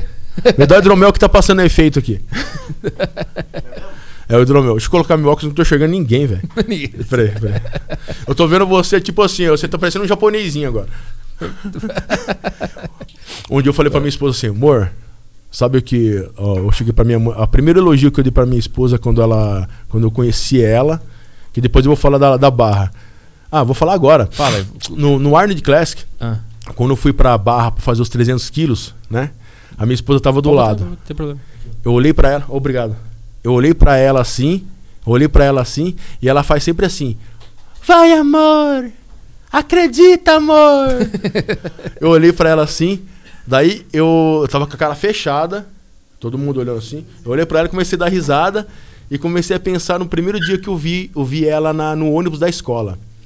Que eu, a gente era adolescente. Ela, eu tinha 18 anos, ela tinha 16 anos. Eu olhei para ela assim. Ela tava lá no fundo do ônibus, eu tava no começo. Eu olhei e falei, puta que pariu, cara. Olha que, que mina linda. Ela era evangélica na época, tava com um saião, saiotão jeans assim. Mas parecia um anjo, velho. É. Eu olhei assim, aquele cabelão. E ela tava olhando pra mim e eu fiz assim. Pra quem que ela tá olhando, cara? não pode ser pra mim. Não pode ser pra mim, cara. Não pode ser pra mim. Daí, eu, daí não é pra mim, beleza. Depois, por percorrer, fiquei sabendo que foi pra mim. A gente conversou, papapá. Daí o primeiro elogio que eu falei pra ela, eu falei assim, ó. Os seus olhos são lindos, sabe por quê? São amendoados. E o seu olho é bonito porque você tem o olho amendoado. Você fez eu lembrar do olho da minha esposa. Cara...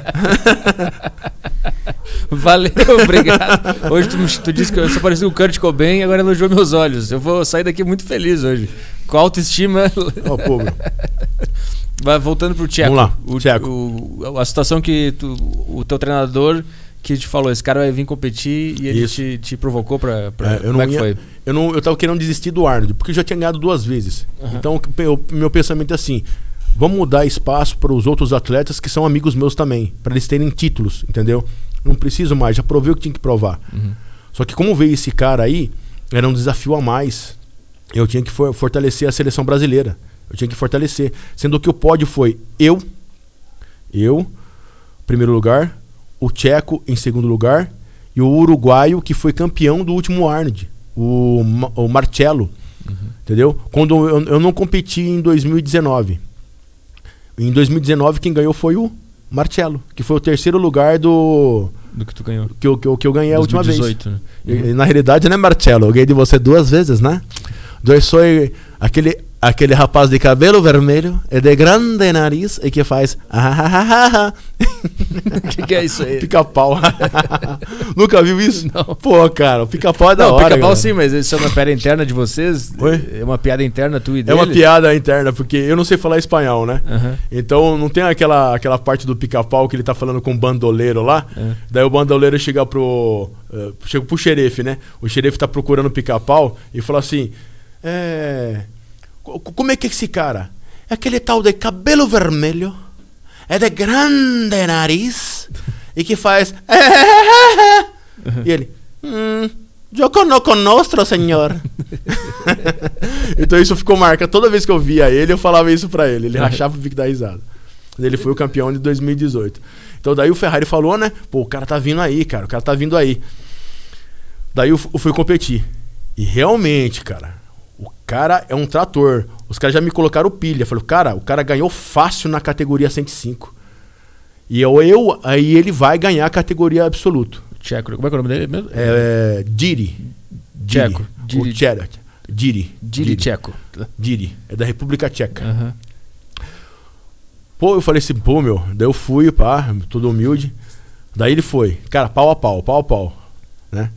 Daí, na última prova, que eu fui, fui somando pontos. Todo mundo somando pontos. Sabe por quanto ponto eu ganhei dele? Por quanto? Ah.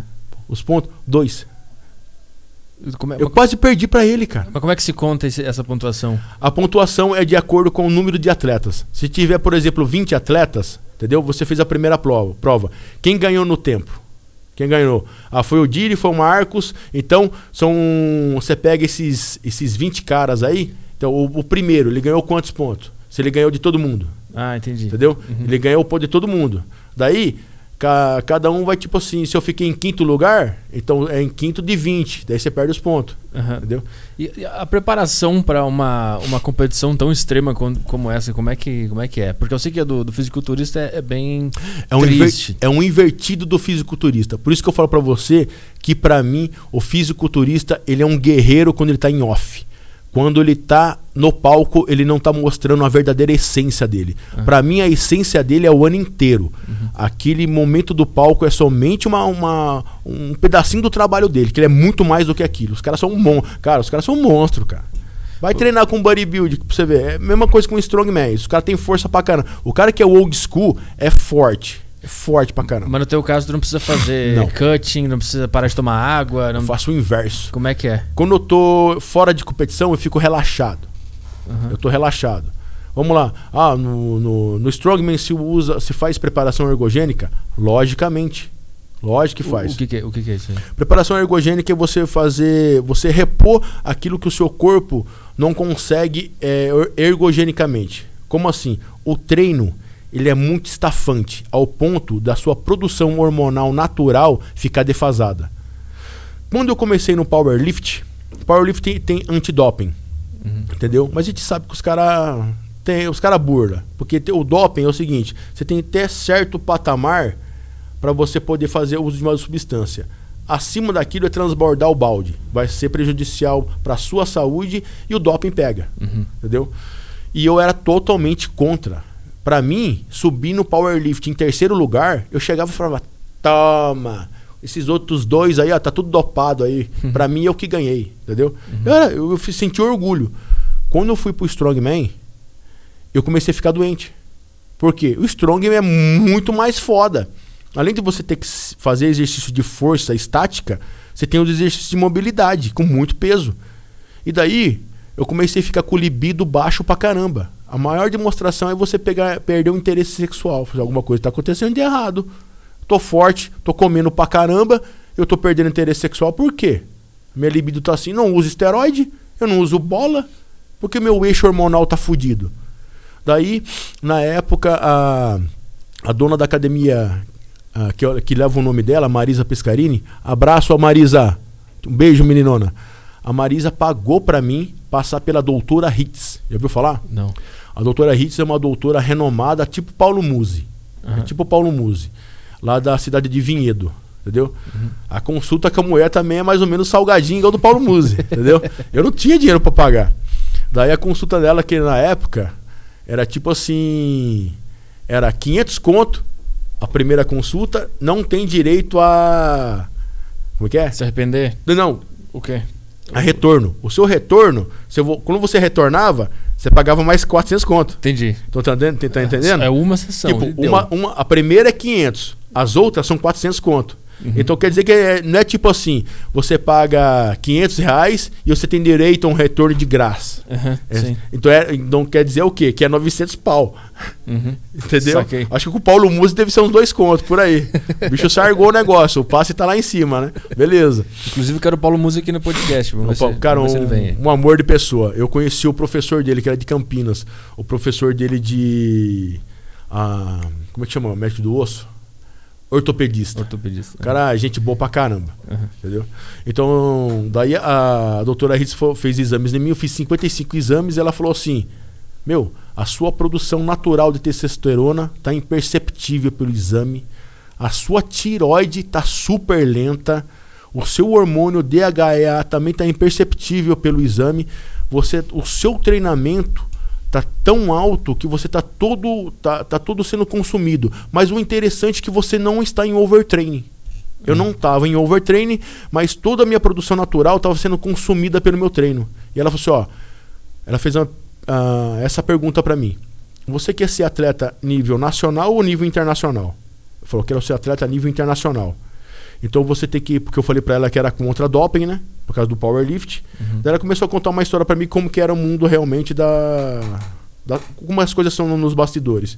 Daí ela falou assim, ó, o a sua produção natural está sendo depredada. Você tem que repor isso para você não ficar doente. Então, o que você está fazendo é cuidando da sua saúde. Aham. Você não vai colocar excesso, não vai ser excesso. Vai ser aquilo que o seu treino está consumindo. E a sua produção natural, ou, a- aliás, que quando você começa a usar hormônio, a sua produção natural ela, ela, ela é bloqueada. Porque o teu corpo pensa, já, já, É, tá, já tá dando de graça, algum lugar, né? Só que Aham. você equilibra, você faz a conta, ó, quanto que eu produzo naturalmente e quanto que eu preciso para pro, pro, pra minha modalidade. E põe aquilo que é necessário, Aham. nem a mais nem a menos. Entendeu? E eu sempre fiz isso, entendeu? E sempre mantive meu 120. Se eu quisesse chegar a 150 quilos, era só manipular minha dieta, manipular mais ah, os hormônios, mas a custo do quê? Eu quero performance. Eu quero ser aquele cara que vai entrar no campo de batalha, entendeu? É, e salvar um monte de gente, jogar nas costas, conseguir levar tiro, papapá, e eu tô em, em função, eu tô salvando um monte de gente. Jogo nas costas e vou, jogo nas costas e vou. Igual aquele filme O Último Homem. Esse é muito bom, esse eu Entendeu? vi. Uhum. Eu, não, eu não vou, eu não vou para eu não, eu não vou para guerra para matar ninguém. Eu vou Uhum, para salvar. salvar. É isso que eu quero, é salvar. É, é, isso aconteceu na preparação para enfrentar o, o Tcheco. Sim. O- como é que é a alimentação básica quando tá em preparação? Tem que comer pra caralho? O que que tu come? Como é que é a rotina? Eu quero saber a rotina. Acordou, o que que comeu? Cara, é da hora. eu, sou meio, eu sou meio zoado, velho. Todo mundo pensa que strongman come pra caralho, né? De- dep- depende muito da, da individualidade biológica. Ah, Eu passei 15 anos trabalhando nas Casas Bahia. Trabalhava à noite. E às vezes eu tinha que entregar o trabalho é, e eu não queria fazer hora extra. Eu queria entregar o trabalho. Foda-se eu ganhar mais dinheiro. Eu quero dormir, caramba. aham. Então, eu passava o crachá para sair para jantar, mas eu não ia jantar, continuava trabalhando. Entendi. Entendeu? Depois passava o crachá de novo, como se estivesse voltando do, do, da janta, mas não, tava trabalhando. Uhum. Então, por muito tempo, o que, que eu fazia? Eu só comia quando chegava em casa. Mas eu já tava treinando nessa época? Ou já Na- tava no powerlifting? Eu, eu treinava academia, tipo assim, é, treinava na De academia. forma independente, assim. Como as pessoas treinam na academia, pra- só pra, pra ter- manter a saúde, Uhum, entendeu? Saquei. E daí só comia em casa. Então eu ficava, eu já fazia jejum intermitente sem saber do jejum intermitente. Sim. E eu era um trator nas Casas Bahia. Teve uma vez, uma história que vai ser legal. Pega depois, depois você vai eu sei que você tem uma mente boa, você vai me lembrar sobre o negócio da preparação da alimentação. Tá. Tava estressado pra caramba porque tava lá. Outra coisa, quando você tá em jejum intermitente, cara, o jejum te prepara pra guerra. É tipo aquele cara, tipo assim, eu preciso matar o animal porque eu preciso comer. Então tudo em você Tá os seus ativado, né? tá ativado pra matar, Pra Uhum. matar o animal, encaçar lá, entendeu? Você não vai sentir fome, você não vai sentir nada, você tá lá focado. E eu focado para entrei numa rua, eu cheguei pra um cara e falei assim, ó, por favor, não dá pra você colocar a sua, a sua transpaleteira. A transpaleteira deve pesar uns 150 quilos. Parece uma empilhadeira, só que pequenininha. Uhum. Entendeu? Não dá pra você colocar do lado aqui pra gente poder passar. E o cara me respondeu grotescamente. Nossa, o meu. O que ele falou? Tipo assim. Tipo, não, não vai. Ah, ah. não, ah, eu espera aí, foda-se você. Um negócio assim, ele falou. Caralho. Cara, na hora, na hora, eu, eu desci da minha transpaleteira, eu peguei o garfo da transpaleteira dele assim, ó, peguei o garfo. Ó, acho que não vai dar pra ver aqui. Cara, dá, fez dá um- pra ver? Acho que na, na, na grande dá. Dá. Ou faça pra aquela lá, aquela ali, ó. Aquela ali? Aquela lá, Ó. lá, ó. Aquela tá pegando, é. Aquela ali? Fiz assim, ó. O cara fez um terra com, com, com um trator. O cara tava sentado assim, ó. O cara ganhou. O cara tava sentado assim, ó. Ele fez assim. O cara teve um pouco da, da, da Disney. O cara foi numa montanha O russa. cara pegou, eu joguei, eu joguei a transpaleteira com ele assim, ele quase caiu, ele regalou uns olhos assim, ó. Eu passei com a transpaleteira, passei, ele ficou olhando assim pra mim, Cara, ele ficou totalmente em choque, ele não falou nada. Depois eu peguei, fiz, guardei a mercadoria no box, voltei e falei assim: Ô, desculpa, tá? Ele, tudo bem. Eu vi que você tava alterado. eu percebi. Eu percebi que você não tava no seu momento. Isso sem treinar, sem, sem nada. Não, ah, cara, Só indo na academia normal. cara, é filho de roceiro, né, cara? Isso que eu falo pra você. Ah, Aqui é criado na roça, não é criado na cidade, não, tio. Na roça carregava muito peso, já tava, já tava acostumado. E na roça o carinho era tipo uma. O, o, o, o carinho que você recebia era os, as mordidas dos pernilongos. Mas voltando pra, pra alimentação, Sim. que tu tava. Então- fa- então tu come pouco? Sim, eu comia duas vezes. Só que eu comia pra dilatar o estômago. Ah, por quê? Eu comia porque eu fazia jejum intermitente através do, do Luiz Fernando Padalino. Quem puder, segue ele no, no canal dele. Cara, Tá, agora a gente tá falando sobre a preparação A pra, preparação pro Arnold. Pro Tcheco lá, Isso, ganhar pro dele. Tcheco. Tá. A minha preparação foi feita pelo. por- na realidade, por dois coaches que eu, que eu tenho, com, com respeito à nutrição. Uhum. Que é o. Nossa, eu esqueço o nome, porque eu chamo ele tanto tempo de cavalinho, cara. Como que é o nome do cavalinho? Quem for de Louveira vai conhecer, é da região de Jundiaí. É um, é um nutricionista que o apelido dele é Cavalinho. Puta, não vem o nome dele. É muitos anos chamando ele pelo apelido, velho. É, agora ficou cavalinho pra Ficou- é Cavalinho. É cavalinho. Cavalinho do Dr. do Dr. Cavalinho. Aham. Reinaldo de Jesus. Isso. Reinaldo de Jesus. Reinaldo de Jesus. E o Luiz Fernando Padalino, que quem puder acessar o conteúdo dele do YouTube, pra mim é um gênio. O cara é um gênio, velho. Ah, vê o conteúdo, eu não vou falar nada, só ver. Ele tem quatro vídeos falando sobre o jejum intermitente. Se alguém não no mundo acadêmico nunca viu esses vídeos dele, não fez um TCC sobre nutrição, sobre esse assunto com, com valor científico. Porque se você pegar esse conteúdo dele, velho, já tá tudo mastigado pra você fazer o seu TCC. O cara é foda. Então ele chegou pra mim e falou assim: Marcão, você já tá acostumado com isso, então vamos, vamos explorar o que é mais confortável pra você. Ele re- regulou minha alimentação, eu comia duas vezes. Então eu, fico, eu parava de comer 10 horas da noite eu só voltava a comer duas horas da tarde. Uhum. E nesse, nesse período dessas janelas, até chegar das duas horas da tarde até as 10 horas da noite, eu fazia pequenas refeições. E somente duas refeições bem tijoladas mesmo. O, o que tinha nessas refeições maiores? O que, que era? Cara, eu não sei as porcentagens de carboidrato. Tá. Só que eu não utilizava muita proteína líquida, não. Eu, não utiliz... eu comia muita, muito, comia muita carne, carne. muito ovo pra caramba. Comia ovo pra caramba, tomava ovo. Uhum. Porque às vezes o que eu fazia? Às vezes eu pegava o ovo, colocava ele com tipo pochê, sabe? Pochê é quando você não frita ele na gordura. É quando você pega um pouquinho de água, põe na panela, ah, quebra o ovo e quando ele começar a cozinhar, eu desligava e pegava essa água já, a água quente já, uhum. colocava dentro do liquidificador e jogava alguma coisa ali para tirar o gosto do ovo. Uhum. Mandava bala. Por quê? Porque o ovo cru ele tem uma enzima que quando bate no seu estômago gera um, certa, um, um certo encapsulamento ali que não fica legal para digerir no intestino. Uhum. não sei essas coisas de nutricionista, não sou nutricionista. Uhum. Então eu fazia essas paradas. Entendeu? E aí. E o treino entrava em que horário nessa rotina de preparação? Eu, eu sempre treinava na parte da manhã porque quando eu, quando eu acordava, entendeu? É, eu parava de. Como eu falei pra você, minha última refeição era é, mais pesada, era quase chegando perto das 10 horas da noite. Uhum. A minha refeição mais pesada era umas 7 e meia, pesada. Uhum. Daí eu fazia, tipo assim, a ceia da noite. Entendeu? Uma ceia proteica, uma ceia, uma ceia com bastante carboidrato também. Por quê? Porque eu ia treinar em jejum. Parecia o demônio treinando em jejum testosterona lá na casa. Tipo, logicamente, os caras, como assim, Marcão? Quando você acorda, a testosterona não tá assim. Tá o glucagon. A insulina ainda nem despertou. Não, lógico, né, velho? Eu acordava, eu tomava meu café com adoçante. Eu queria tanto atacar açúcar ali, mas na dieta não entrava, uhum. entendeu? Porque não podia quebrar o jejum. O jejum, se você colocar o açúcar no café, o quebrava o jejum. Eu só podia quebrar depois das duas. Então eu colocava adoçante, pá, mas eu mandava café para dar aquela estimulada. Tu acordava que horas pra, nessa preparação aí? Eu, uh, eu era de acordo com o horário da minha esposa trabalhar. Uhum. Então eu acordava às sete e meia, uhum. entendeu? Daí eu levava minha esposa oito horas no, no trabalho dela uhum. e começava os meus treinos nove e meia.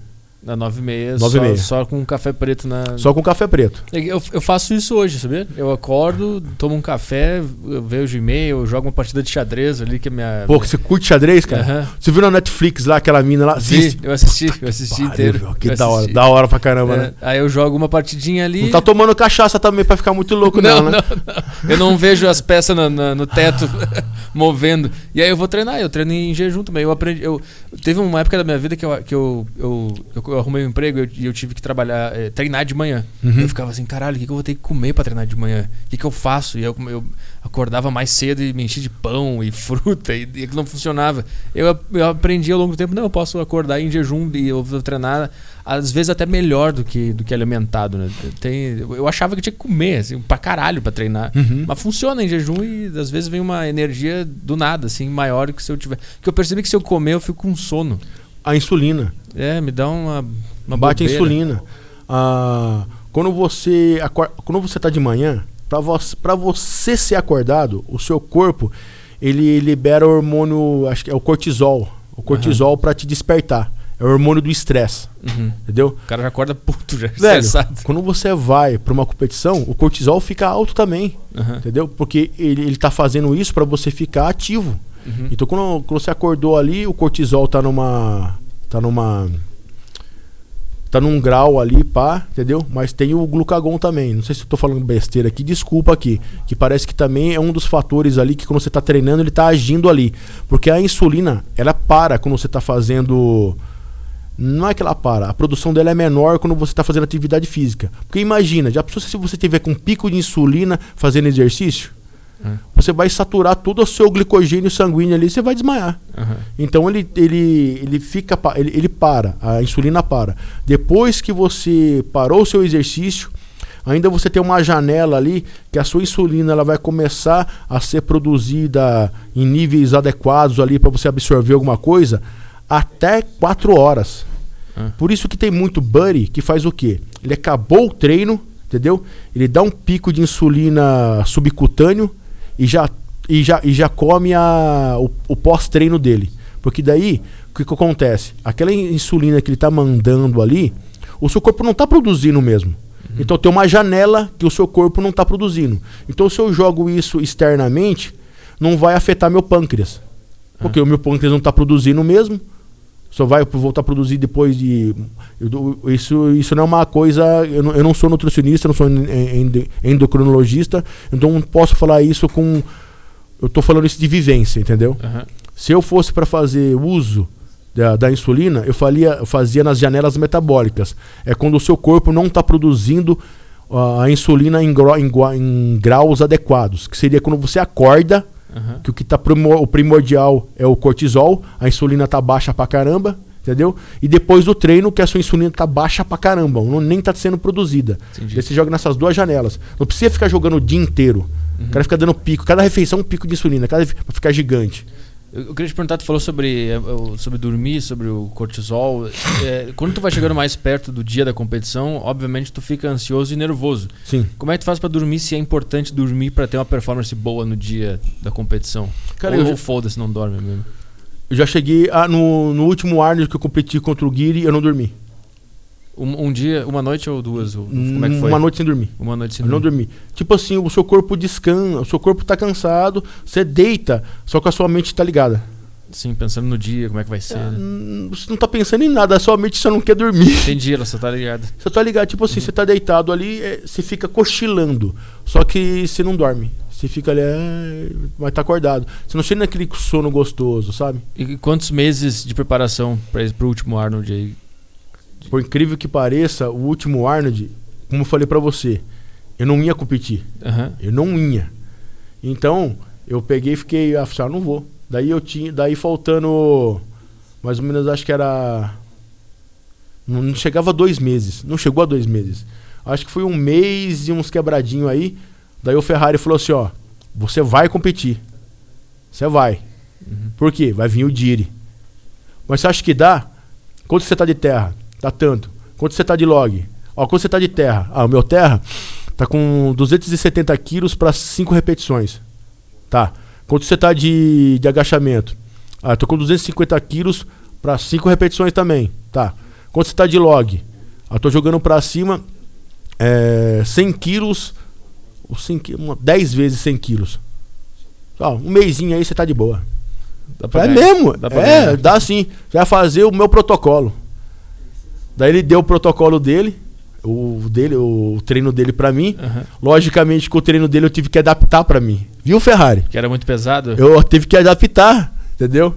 Porque se eu fosse fazer o que ele, o, o que ele faz, entendeu? É, eu, eu, ia, eu ia ficar em overtraining. então, é tipo assim, eu, o que, que eu entendo sobre um protocolo de treinamento? Todo protocolo de treinamento, ele é hipotético. Uhum. Ele só vai ser um protocolo coeficiente quando você colocar ele à prova. Por quê? Você vai vivenciar tudo aquilo que foi planejado e vai fazer os ajustes. Uhum. Depois que você ajustou, daí sim é o protocolo seu. Uhum. Entendeu? Só que você só tem uma ideia. Então, galera, não critica o, uma programação que um coach levou um maior tempo para pesquisar com você para fazer um, um protocolo para você. Porque, tipo assim, não é só ele pegar e escrever o tó. Tó, já, já serve para tudo. Já tá top pra caramba isso aqui. Não, você vai ter aquele período de adaptação, vai conversar com o seu coach e tem que ter esse feedback entre os dois para fazer os ajustes. Depois que fez os ajustes, que leva mais ou menos uma semana ou 15 dias, daí sim você tá com o protocolo. Daí que o trabalho vai começar. Daí que o trabalho começa. Entendeu? Não é tipo, eu já ganhei o papelzinho aqui, eu vou virar o Buddy. Não é assim não.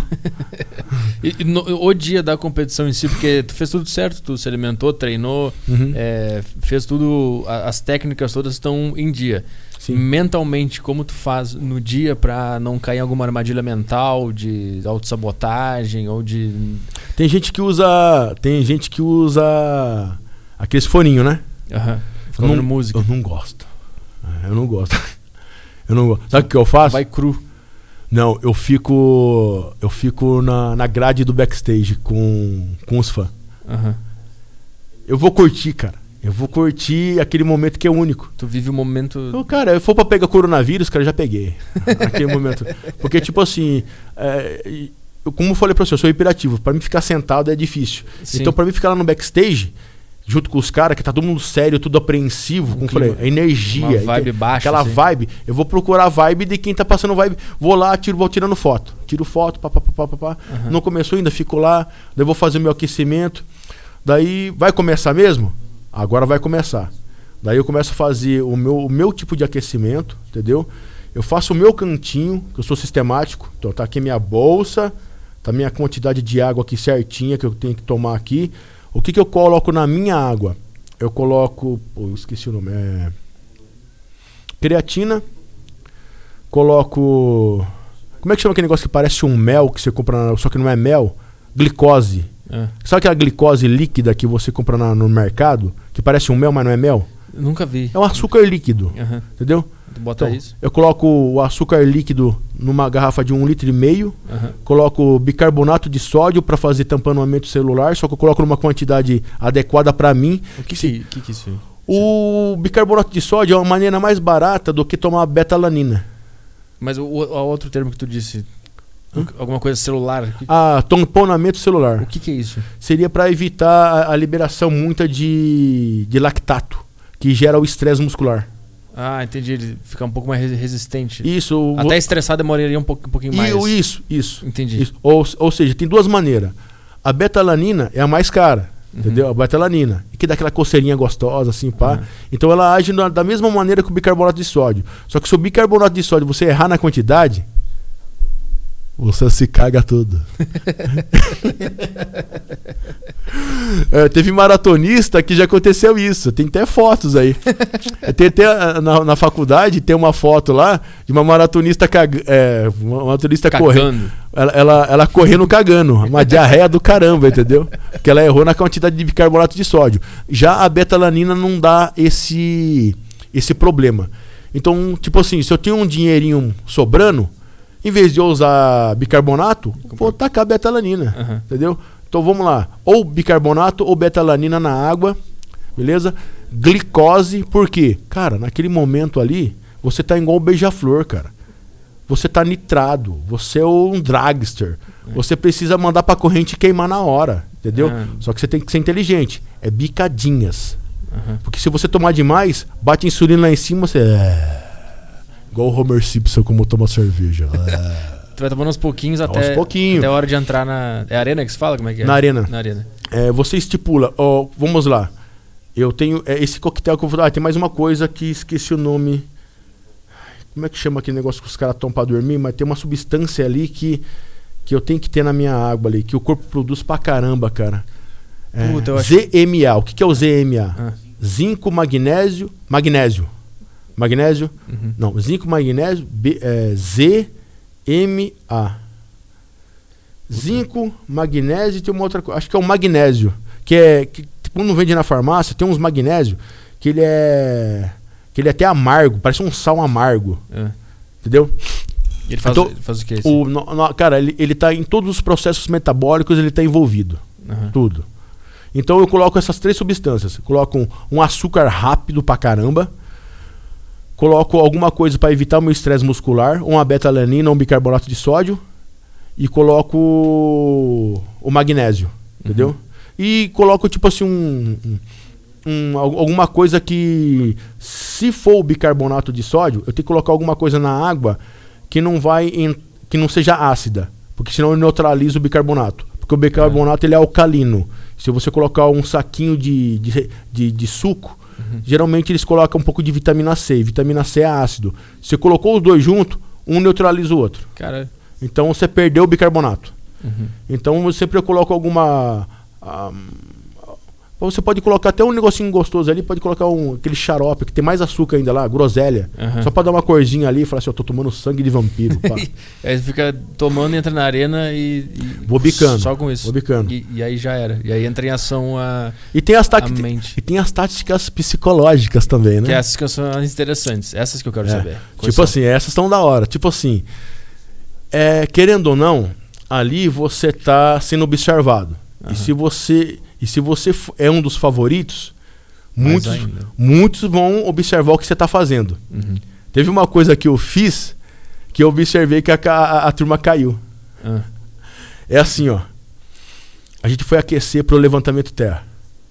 Fomos aquecer pro levantamento terra. Acho que, acho que nesse ano tinha uns 20 atletas. Eu acho que tinha uns 20 atletas, né? Tinha mexicano, tinha, tinha um monte de gente lá.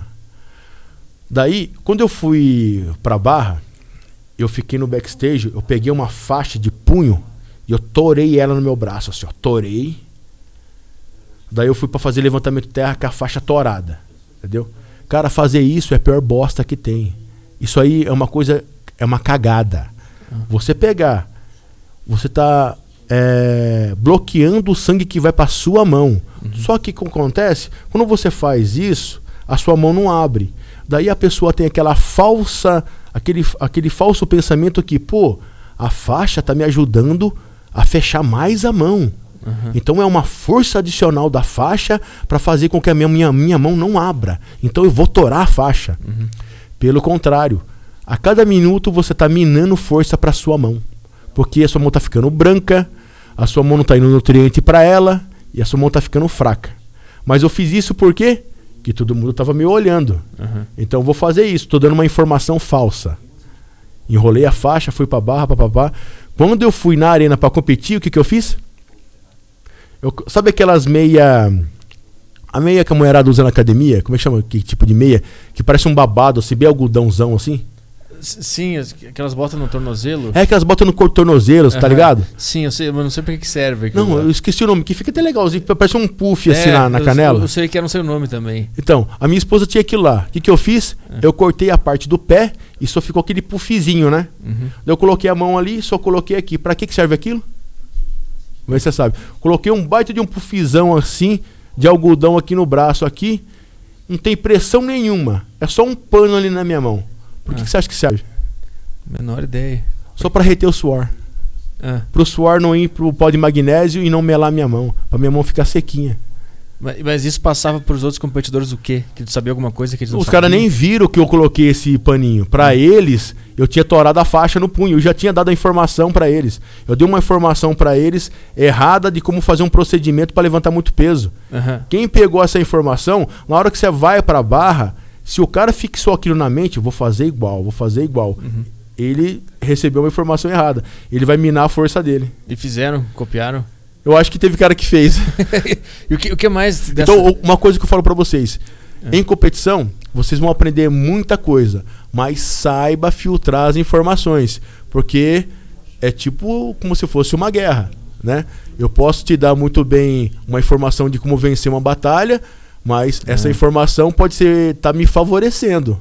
Será que você tá ah, ganhando ou será ah, que sou eu que tô ganhando? A arte da guerra. A arte da guerra. A arte da guerra. Shutsui. Exatamente. Exatamente. Por quê, cara? Você tá pensando o quê, tio? Shutsui, quem mais?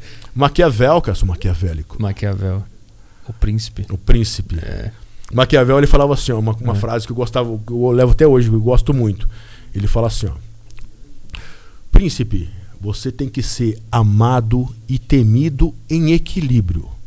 Porém, se você tiver que optar por uma dessas coisas, prefira ser temido. Por quê? Porque pelo amor, os homens, eles não cumprem com suas palavras. Por exemplo, meu pai, ele emprestou 500 conto meu e nunca pagou, porque ele me ama. Agora, se ele tivesse emprestado de um agiota, da máfia, com, da máfia com sangue nos olhos, eu falasse, assim, eu vou arrancar seu dedo se você não me pagar. Tinha pago. Então, pelo medo da morte, os homens cumpre com a palavra. Mas procura ser o equilibrado, né? As duas coisas em equilíbrio. Cara, uma coisa que eu queria muito que tu falasse para as pessoas é o seguinte: é, eu treino de All-Star e eu faço stories de vez em quando com, o meu, hora, meu All-Star treinando. Recebo várias mensagens. E como assim treinando de All-Star? Tem que usar aqueles tênis de molinha. Eu quero que tu. Eu quero que tu. Ah, é. Exatamente, eu quero que tu fale para as pessoas qual é o melhor tênis para pessoas comuns treinarem terra, agachamento, etc. E tal. Eu quero que tu fale, porque eu não aguento mais falar. O melhor tênis é aquele que tá caindo os pedaços.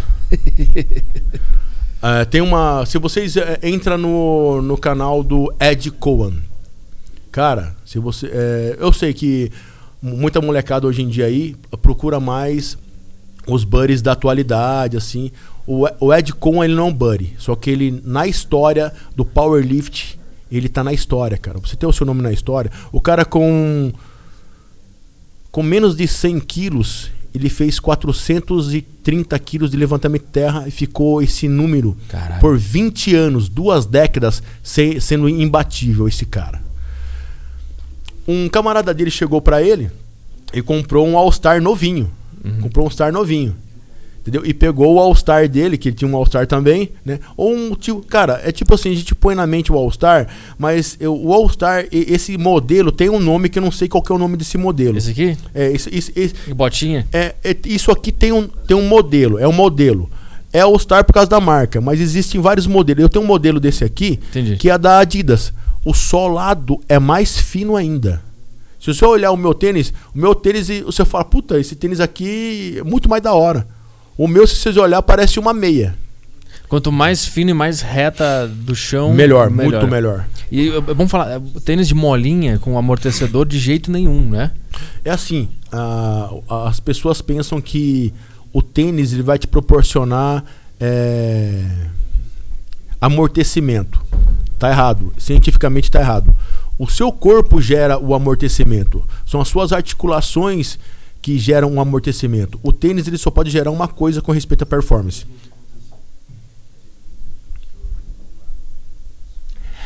Hidromel.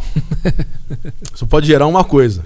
Conforto, conforto em primeiro lugar e leveza. Por exemplo, para um maratonista, o que, o que importa para ele é que ele, ele tá correndo, pô, quase duas horas correndo ali. Se ele tiver um tênis desconfortável, vai gerar bolha no pé dele e isso vai minar a performance dele.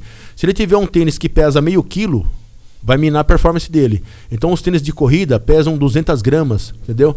Ah, Marcos, mas com tênis de 200 gramas não tem amortecimento nenhum. Exatamente. Não tem amortecimento nenhum. É. Não existe uma coisa mais eficiente do que o corpo humano. Isso. Deus te fez para ser. é, a mola já está embutida no seu corpo, entendeu? Por que, que você acha que um levantador de peso olímpico ele consegue ter uma impulsão tão grande usando um tênis que no calcanhar dele é uma tábua? O tênis de levantamento de peso olímpico é uma tábua. Muitos deles são feitos de madeira ou de um plástico muito duro.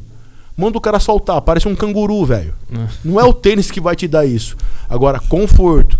O único problema, vamos lá, vou usar um, um Nike os Knock Shocks 20 molas, entendeu? Fazer agachamento com isso aí não. Cara, você torce seu tornozelo, É. vai gerar desestabilidade. Você tem que ter uma plataforma estável, estável. Vamos lá, se eu quero no dia a dia eu quero conforto. Eu quero um, um tênis que eu coloque ele no pé que ele me gera conforto, tudo bem.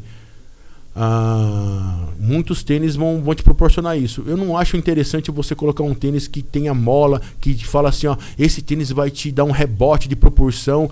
Isso aí, cientificamente, é balela. E, e até prejudicial, né, pra, pro terra. Eu lembro, eu lembro que eu te conheci por causa do vídeo do Caio Botura, o Uhum. tutorial de levantamento de terra. E eu lembro que lá tu disse que Mentira. se tiver a. O quê? Você não viu nada. Eu vi, pô. Viu, viu mesmo? Eu vi esse aí, 2016, esse vídeo. Vamos lá. É.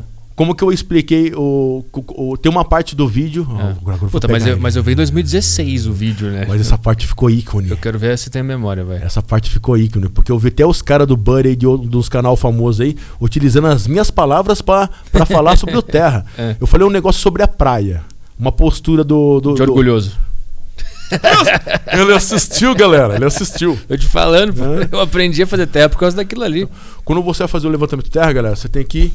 Por que, que eu falei isso do postura do orgulhoso, do peitoral assim? Você tem que estufar o peitoral. Na realidade, se eu falo sobre o peitoral, é mais fácil para a pessoa entender. Mas eu quis dizer, se eu falo, galera, vocês têm que fazer uma retração das suas escápulas, você tem que juntar suas escápulas. É, ninguém entende. É muita informação para a cabeça do cara. Tem que falar mais da mais Coloquial. uma mais coloquial, uma coisa que é mais no dia a dia. Pô, quando você tá na praia, você estufa o peito. Se eu estufo o peito, as minhas escápulas fecharam. Isso. E é isso que eu quero pro Pro terra. que o cara entenda, entendeu?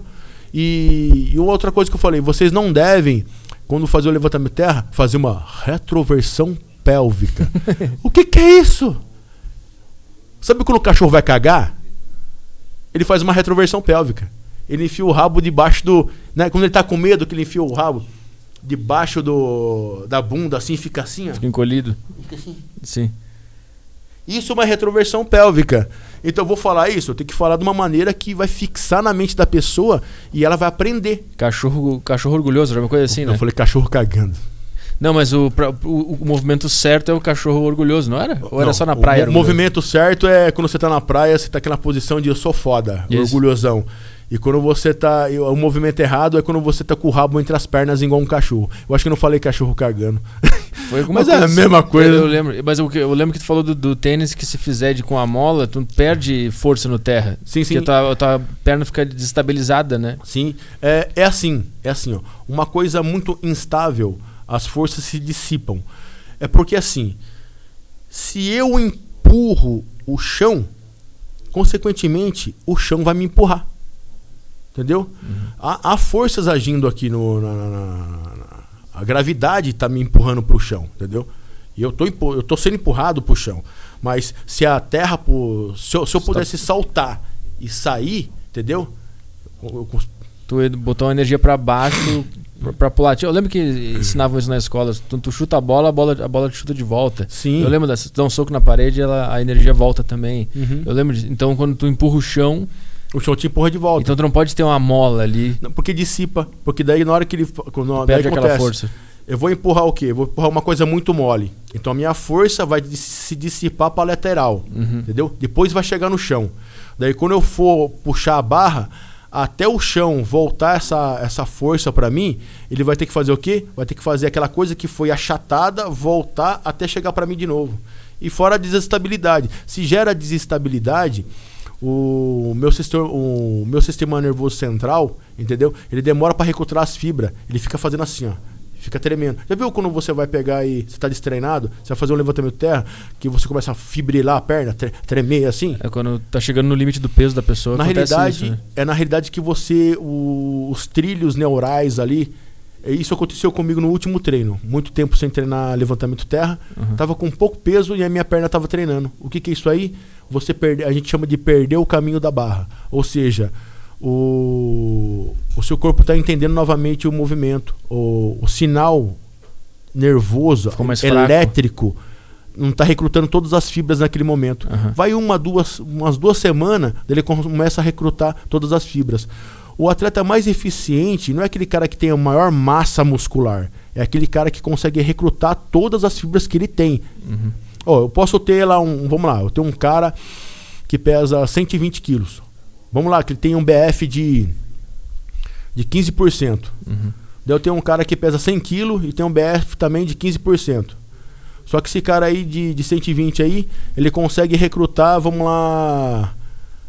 É, um número besta. 70% das fibras dele. O cérebro dele consegue mandar uma sinapse ali e ele consegue recrutar é, 70%. O outro cara lá, ele é mais leve, entendeu? Só que ele recruta 100%. Sim. Então ele é mais eficiente. Se ele for levantar o peso, ele, ele consegue levantar o mesmo peso que o outro cara lá. Ele tem uma conexão mente-corpo melhor do que, o, do que o outro cara. Isso. Mais avançada. Consegue recrutar. Se eu consigo recrutar, eu tenho mais é, é, ferramentas motoras ali, tudo trabalhando junto ali, em uníssono ali. Eu, é tipo aquele cara lá, vamos lá, eu vou. Vamos empurrar um carro. Uhum. Daí você chama um cara que. Um chama um pingaiada, daí você chama um cara que trabalhou o dia inteiro num serviço do caramba, daí você chama um cara que levou o chifre da mulher, tá desanimado da vida, entendeu? Daí você chama um cara da, que é bodybuild, que é strongman, pá. Quem que tá fazendo força? Só uma fibra muscular ali só, o resto tá tudo desanimado. Sim. Agora chama todo mundo que é strongman, todo mundo que é bodybuild, entendeu? Ou chama um crossfiteiro, um bodybuild, um strongman, um powerlift pra empurrar esse carro. Cada um é uma Todo- fibra recrutada. Todo né? mundo é uma fibra diferente, mas todo mundo tá trabalhando em conjunto. Uhum. Agora um tá pensando na mulher, minha mulher me chifrou, cara. Pô, e o cara é mais feio que eu. Daí não vai, né? O, o quanto a desconcentração ou ficar pensando em problemas da vida atrapalha ali na performance na hora de levantar um muita, peso. muita, muita. Ah, quando a minha mulher mandou lavar louça, eu não treino mais. Vai lavar louça. Ficar pensando durante o treino. Vai lavar louça. E quando ela faz aquela. o pior é o terror psicológico. Qual? O terror psicológico é tipo assim. É. É foda. Qual é o terror psicológico? Eu quero saber. Porque eu tô nessa aí também. É. É, é, é é- é tipo assim, você sabe que mesmo você lavando a louça, que se você deixar um papel de bala, em cima da mesa, a fumada vai vir de qualquer jeito também, velho. Esse aqui é o terror, porque sabe que aconteceu um dia, aconteceu isso comigo. Eu peguei, lavei a louça. Cara, eu sou péssimo, cara, com respeito à limpeza de casa. Eu faço por. Quando eu faço, eu faço para agradar minha esposa. Mas eu sou. Para você ver que interessante. No meu set de treinamento, eu exijo organização. Uhum. Cada coisa tem o seu checklist, cada coisa no seu, seu lugar, entendeu? Na, na minha casa, como é que é o seu aconchego? O homem é mais relaxadinho. Eu uhum. sou mais relaxado. A minha esposa era mais top, top, top ali. Uhum. Entendeu? Então eu faço as coisas para ela, para ela. A gente tem que pensar assim, pô, tem que fazer as coisas em conjunto, que a casa é minha também, as coisas são minhas também, mas eu faço por amor a ela. Quando eu faço, eu faço não por mim, eu faço por amor a ela, entendeu? Uhum. Eu já cheguei a deixar uma vez quando ela foi viajar, eu deixei de esquecer, eu esqueci o lixo. Gerou bigato dentro e depois vem a, a mijada. eu tive que, daí eu tive que lavar a casa, porque os bigatos andou pela, pela cozinha toda, velho. Tive que daí deu mais trabalho ainda. Daí depois daquele dia eu me tornei mais organizado, beleza. Mas daí o que acontece? Eu lavei tudo bonitinho, a louça, lá. Daí eu esqueci um papel de, de trufa em cima. E ela, ela falou assim para mim: "Você não você ficou o dia inteiro em casa, não faz nada. eu não lavei a louça, esse papel de bala aqui. Meu Deus do céu. Maravilhoso. É, é foda, é foda. Maravilhoso. O, o, que eu mais gosto desses exercícios terra, supino, overhead press, que são esses os básicos do powerlift é o que? É terra, supino e do powerlift. O básico do powerlift é na sequência de competição é agachamento. Isso, agachamento. Supino e levantamento terra. No paralímpico de força é só o supino. Entendi. São, são os três os três exercícios. Tem até o the, the, the Tree, alguma coisa que os caras falam, que são os três exercícios básicos. Que, o que eu gosto deles é que eles usam o corpo inteiro da pessoa. Oh, Tudo meu, é usado em todos esses exercícios. No meu, no meu ver, eu gosto muito do powerlift, é a minha base do powerlift. Só que se fosse para mim, para mim, para mim é, é, fazer uma recapagem no powerlift, ah. uma, uma, reca... uma recapagem no powerlift, eu colocaria agachamento, o, o press de força, ou press, ou press. Esse é qual? O press é aquele que o, chamou de desenvolvimento militar. Ah, overhead press aquele? Isso. Tá. Entendeu? Uhum. O overhead press. Ou se não, colocaria um. O, vamos lá, o clean jerk, que é do levantamento de peso olímpico. Que é o. Que é o que, que você é tira do chão, joga no peito e depois joga para cima. Uhum. E colocaria o levantamento terra. Mas depois você pode falar assim, pô, Marcão, mas o clean jerk, ele já tem um agachamento e ele já tem um levantamento terra. Entendeu? E ele tem um press ainda. Uhum. Isso sim.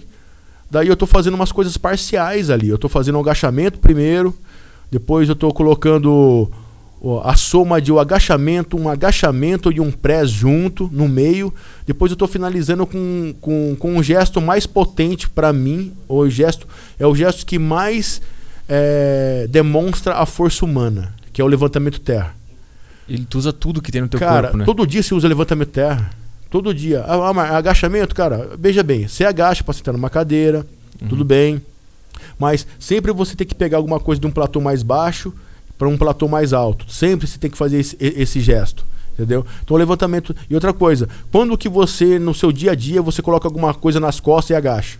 Sim. Entendeu? Uhum. Então, logicamente que o gesto de agachar e levantar do agachamento existe. Uhum. Mas o gesto de pegar uma carga do chão mais baixa e levantar é mais cotidiano. E, você, e natural, né? E é mais natural. Você dificilmente você vai ter que colocar uma carga e agachar. Agora, todo dia você tem que pegar alguma coisa de um platô baixo e ter que levantar. Entendeu? Sim. Então, existe esse fator carga no seu dia a dia, desse gesto do levantamento terra. Agora, o fator agachar com alguma coisa nas costas é, é mais difícil. Eu até acho que o, o levantamento terra ele é um, um movimento. É, me parece muito natural e parece que o nosso corpo foi feito para fazer aquilo. Ele, ele, tudo é tudo funciona ali na hora do terra. O agachamento tem coisas que não soam tão naturais, mas quando eu faço terra tudo está sendo usado. Todos a minha perna, o meu pé, o meu ombro, o meu peito está ativado, está tudo ativado. Eu levanto o peso, o meu corpo inteiro está ligado, inclusive a mente. Eu, eu acho o terra é muito do caralho. Eu acho uhum. que é o uhum. movimento mais natural e e sei lá, junto com a existência humana me parece ser. Tá. Quando você pensa, aí um ponto que você falou Quando a gente começa a colocar nome ao gesto humano, fica meio que a gente fica limitando muito o corpo humano. Uhum. A gente perde nossa corporeidade. Eu acho que é mais legal o pensamento no movimento. Não falar. Porque tudo bem. Levantamento terra é uma coisa, agachamento é outro. Tudo bem. Mas se você analisar mesmo o gesto humano, tudo está embutido. Alguém já fez levantamento terra em espiral? Já? Já fez levantamento terra espiral? Não. Como, é- como é que é isso? Tipo assim, todo mundo pensa em plano sagital. Ou seja, você pegar, dobrar seu joelho, dobrar seu tornozelo, né? Fazer, fazer isso aqui é o plano sagital. Ah. Você cortou seu corpo no meio, você faz esse movimento, você faz extensão, flexão. Tá. O plano transverso é quando você faz rotação. Tipo, eu fazer isso aqui, ó. Aham. Rotacionar meu corpo aqui, eu tô rotacionando, isso aqui é plano transverso. Tá. Então quando você faz uma espiral, é você levantar um peso torcendo o seu corpo. Já fez um levantamento de terra torcendo o seu Caralho, corpo? não, não consigo nem, nem imaginar como, Como é que é. O pessoal do guerreiro. É por isso que os russos são foda. Ah. Os russos, quando tinha a cortina de ferro na ex-União Soviética, eles utilizavam um equipamento chamado guiria. Ah. A guiria, hoje em dia, é chamado n- aqui no Ocidente de kettlebell. Sim. Mas eu gosto mais de chamar de guiria, que é mais chamoso, é mais original. Pra quem não sabe, é um, é um peso que é uma bolinha assim. É uma bola que uma, uma alça. uma alcinha assim. Tipo uma bolsa E bem é- pesada. É, kettlebell significa chaleira, né? Como se fosse uma Isso, chaleira. uma chaleira bem pesadinha. Isso, Isso, uma chaleira. Então, isso daí e, é, faz com que você treine o seu corpo unilateralmente. Entendeu? Então os caras do levantamento de peso olímpico, do powerlift, usam muito essas ferramentas. Porque ele te possibilita você torcer o seu corpo. Vamos lá, dá pra fazer uma demonstraçãozinha? Claro, Rapidinho, aquela lá aqui, tá, pega geral lá. Isso. A pequenininha, a pequenininha lá que tá longe Só lá. que não vai dar pra me falar, acho que não vai dar pra ouvir minha voz. Mas tudo bem, vamos lá. Mostra aí que eu vou narrando aqui. E tu faz esse terra com os querobels, é isso? Ó, isso aqui seria um levantamento de terra, né? Levantamento de terra. terra normal. Ó, travei, Uhum. Travou. levantei. Sim, Aqui, ó. O terra se faz assim, ó. sim, o o levantamento terra clássico. Isso aqui é um terra. Ó. Isso aqui é um. Você viu que o terra. Vai falando. Pô, ó, Você viu que o terra. O, a minha cabeça tá sempre alinhada com o meu tronco. Então eu não olho para cima. Eu olho para baixo. Por quê? Porque os meus calcanhares não estão levantados com a utilização de uma sapatilha. Então eu não coloco carga na minha cervical. Eu faço esse gabarito aqui para mostrar para vocês que eu tô olhando pra, ah, no sentido que o meu tronco está. Então seja assim, ó. Tô de, ó. Eu tô de pé, olha como o meu pescoço tá. Eu tô lá inclinado, olha como o meu pescoço tá. Sempre retinho. Sempre alinhamento. Agora, um clean de levantamento de peso olímpico, ele é diferente. Eu tô olhando para frente. Só que o meu calcanhar tá mais elevado, proporcionando com que o meu tronco fique mais verticalizado. Daí eu fico assim, ó.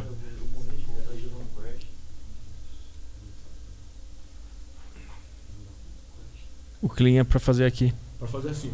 Jogar no. Ah, sim.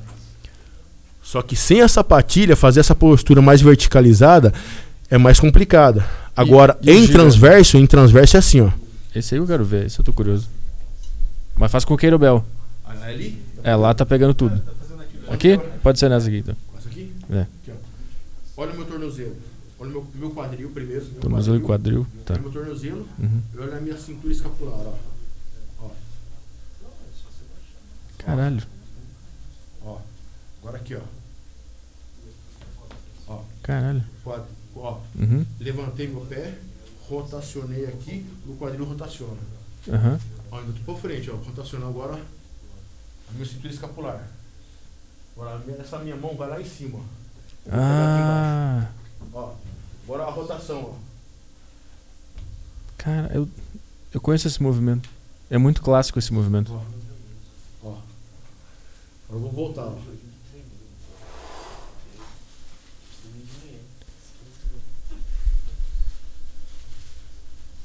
Cara, eu conheci esse movimento de, de, de- de propaganda, de Olimpíada, esse tipo de Aqui, coisa. ó. Outro movimento, ó. Aham. Ó.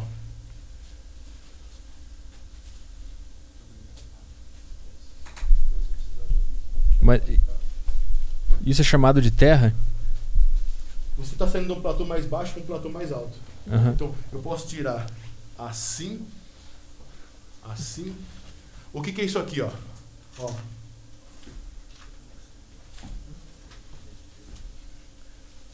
São movimentos naturais que saem do terra.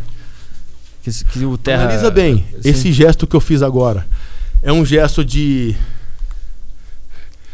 Eu não sei como chama esse. É, no box, né? Que se dá esse soco. ah, o cruzado é assim. Esse aqui acho que é o. Não é o upper. Upper é assim.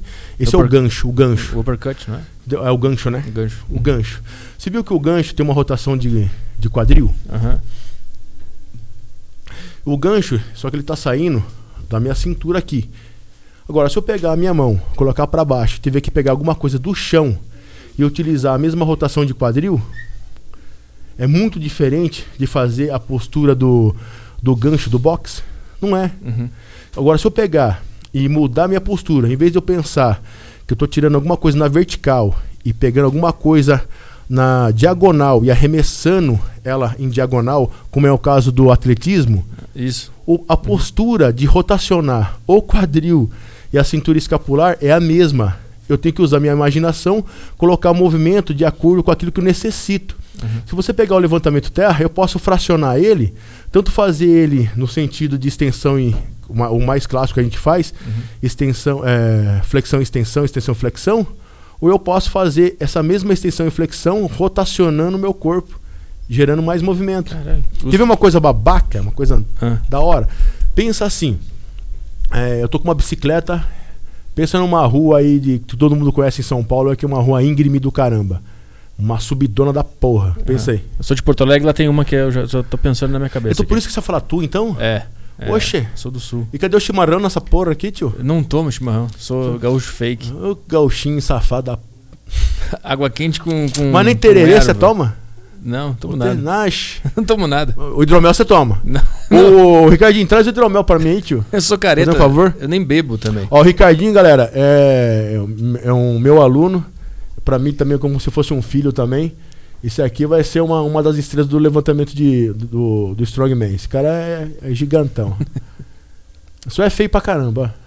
Eu tenho que falar que é feio, né? Senão fiquei Eu tô falando que todo mundo é bonito, eu tenho que chamar alguém de feio, né?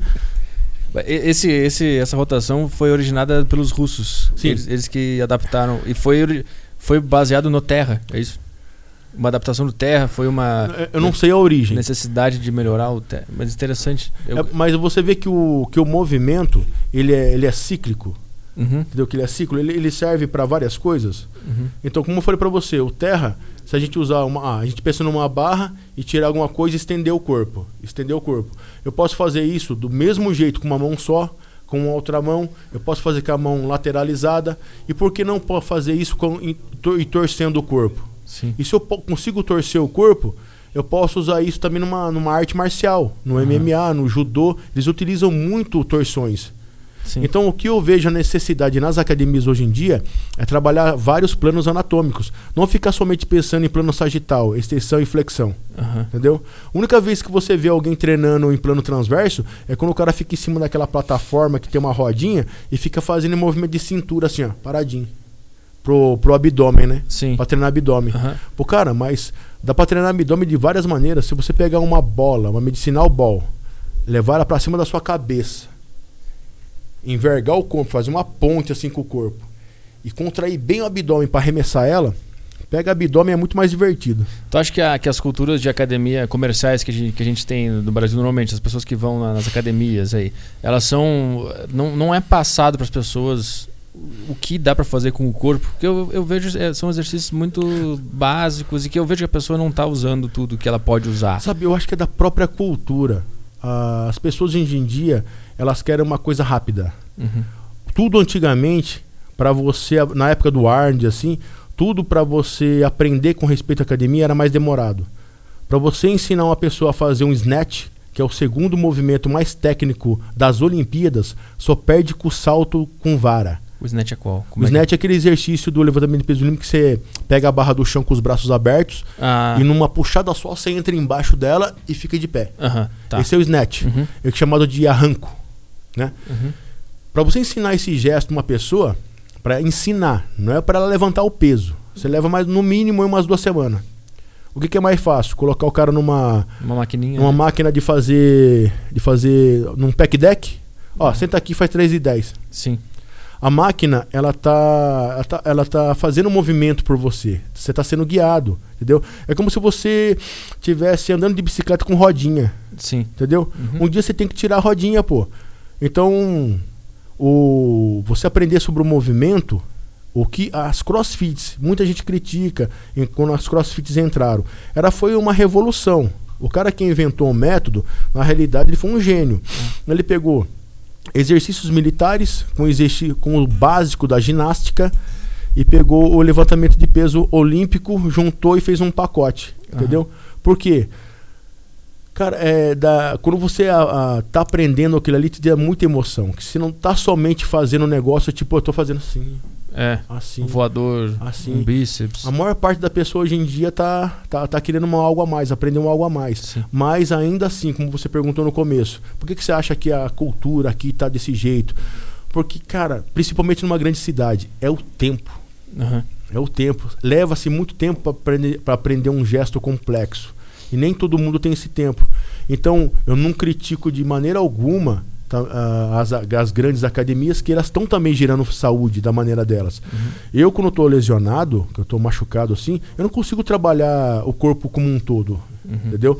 Eu tenho que fraci- fracionar meu movimento. Então, vamos lá. Se eu peguei, eu tô com meus dois punhos engessados, eu preciso de alguma coisa para poder. Como que eu vou treinar a perna? Se tiver uma máquina, eu treino com mais segurança. Sim. E eu estou treinando meu músculo.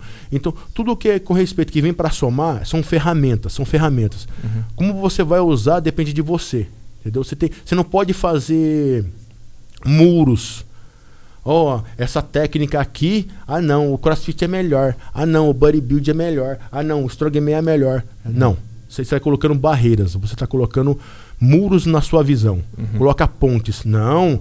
Se eu sair daqui do strongman, ir pro bodybuild, do bodybuilding pro crossfit, do crossfit pro judô, cara, você tá, completo. você tá fazendo uma concha de retalhos para aquecer você como como ser humano, como, como a sua corporeidade. Tá se tornando um cara independente, entendeu? Uhum. Você tá tendo uma visão mais ampla, entendeu? Você não pode pegar e ficar colocando muro, não pode falar, pode fazer isso. Cada, cada coisa tem a sua importância. Cabe a você saber utilizar a ferramenta.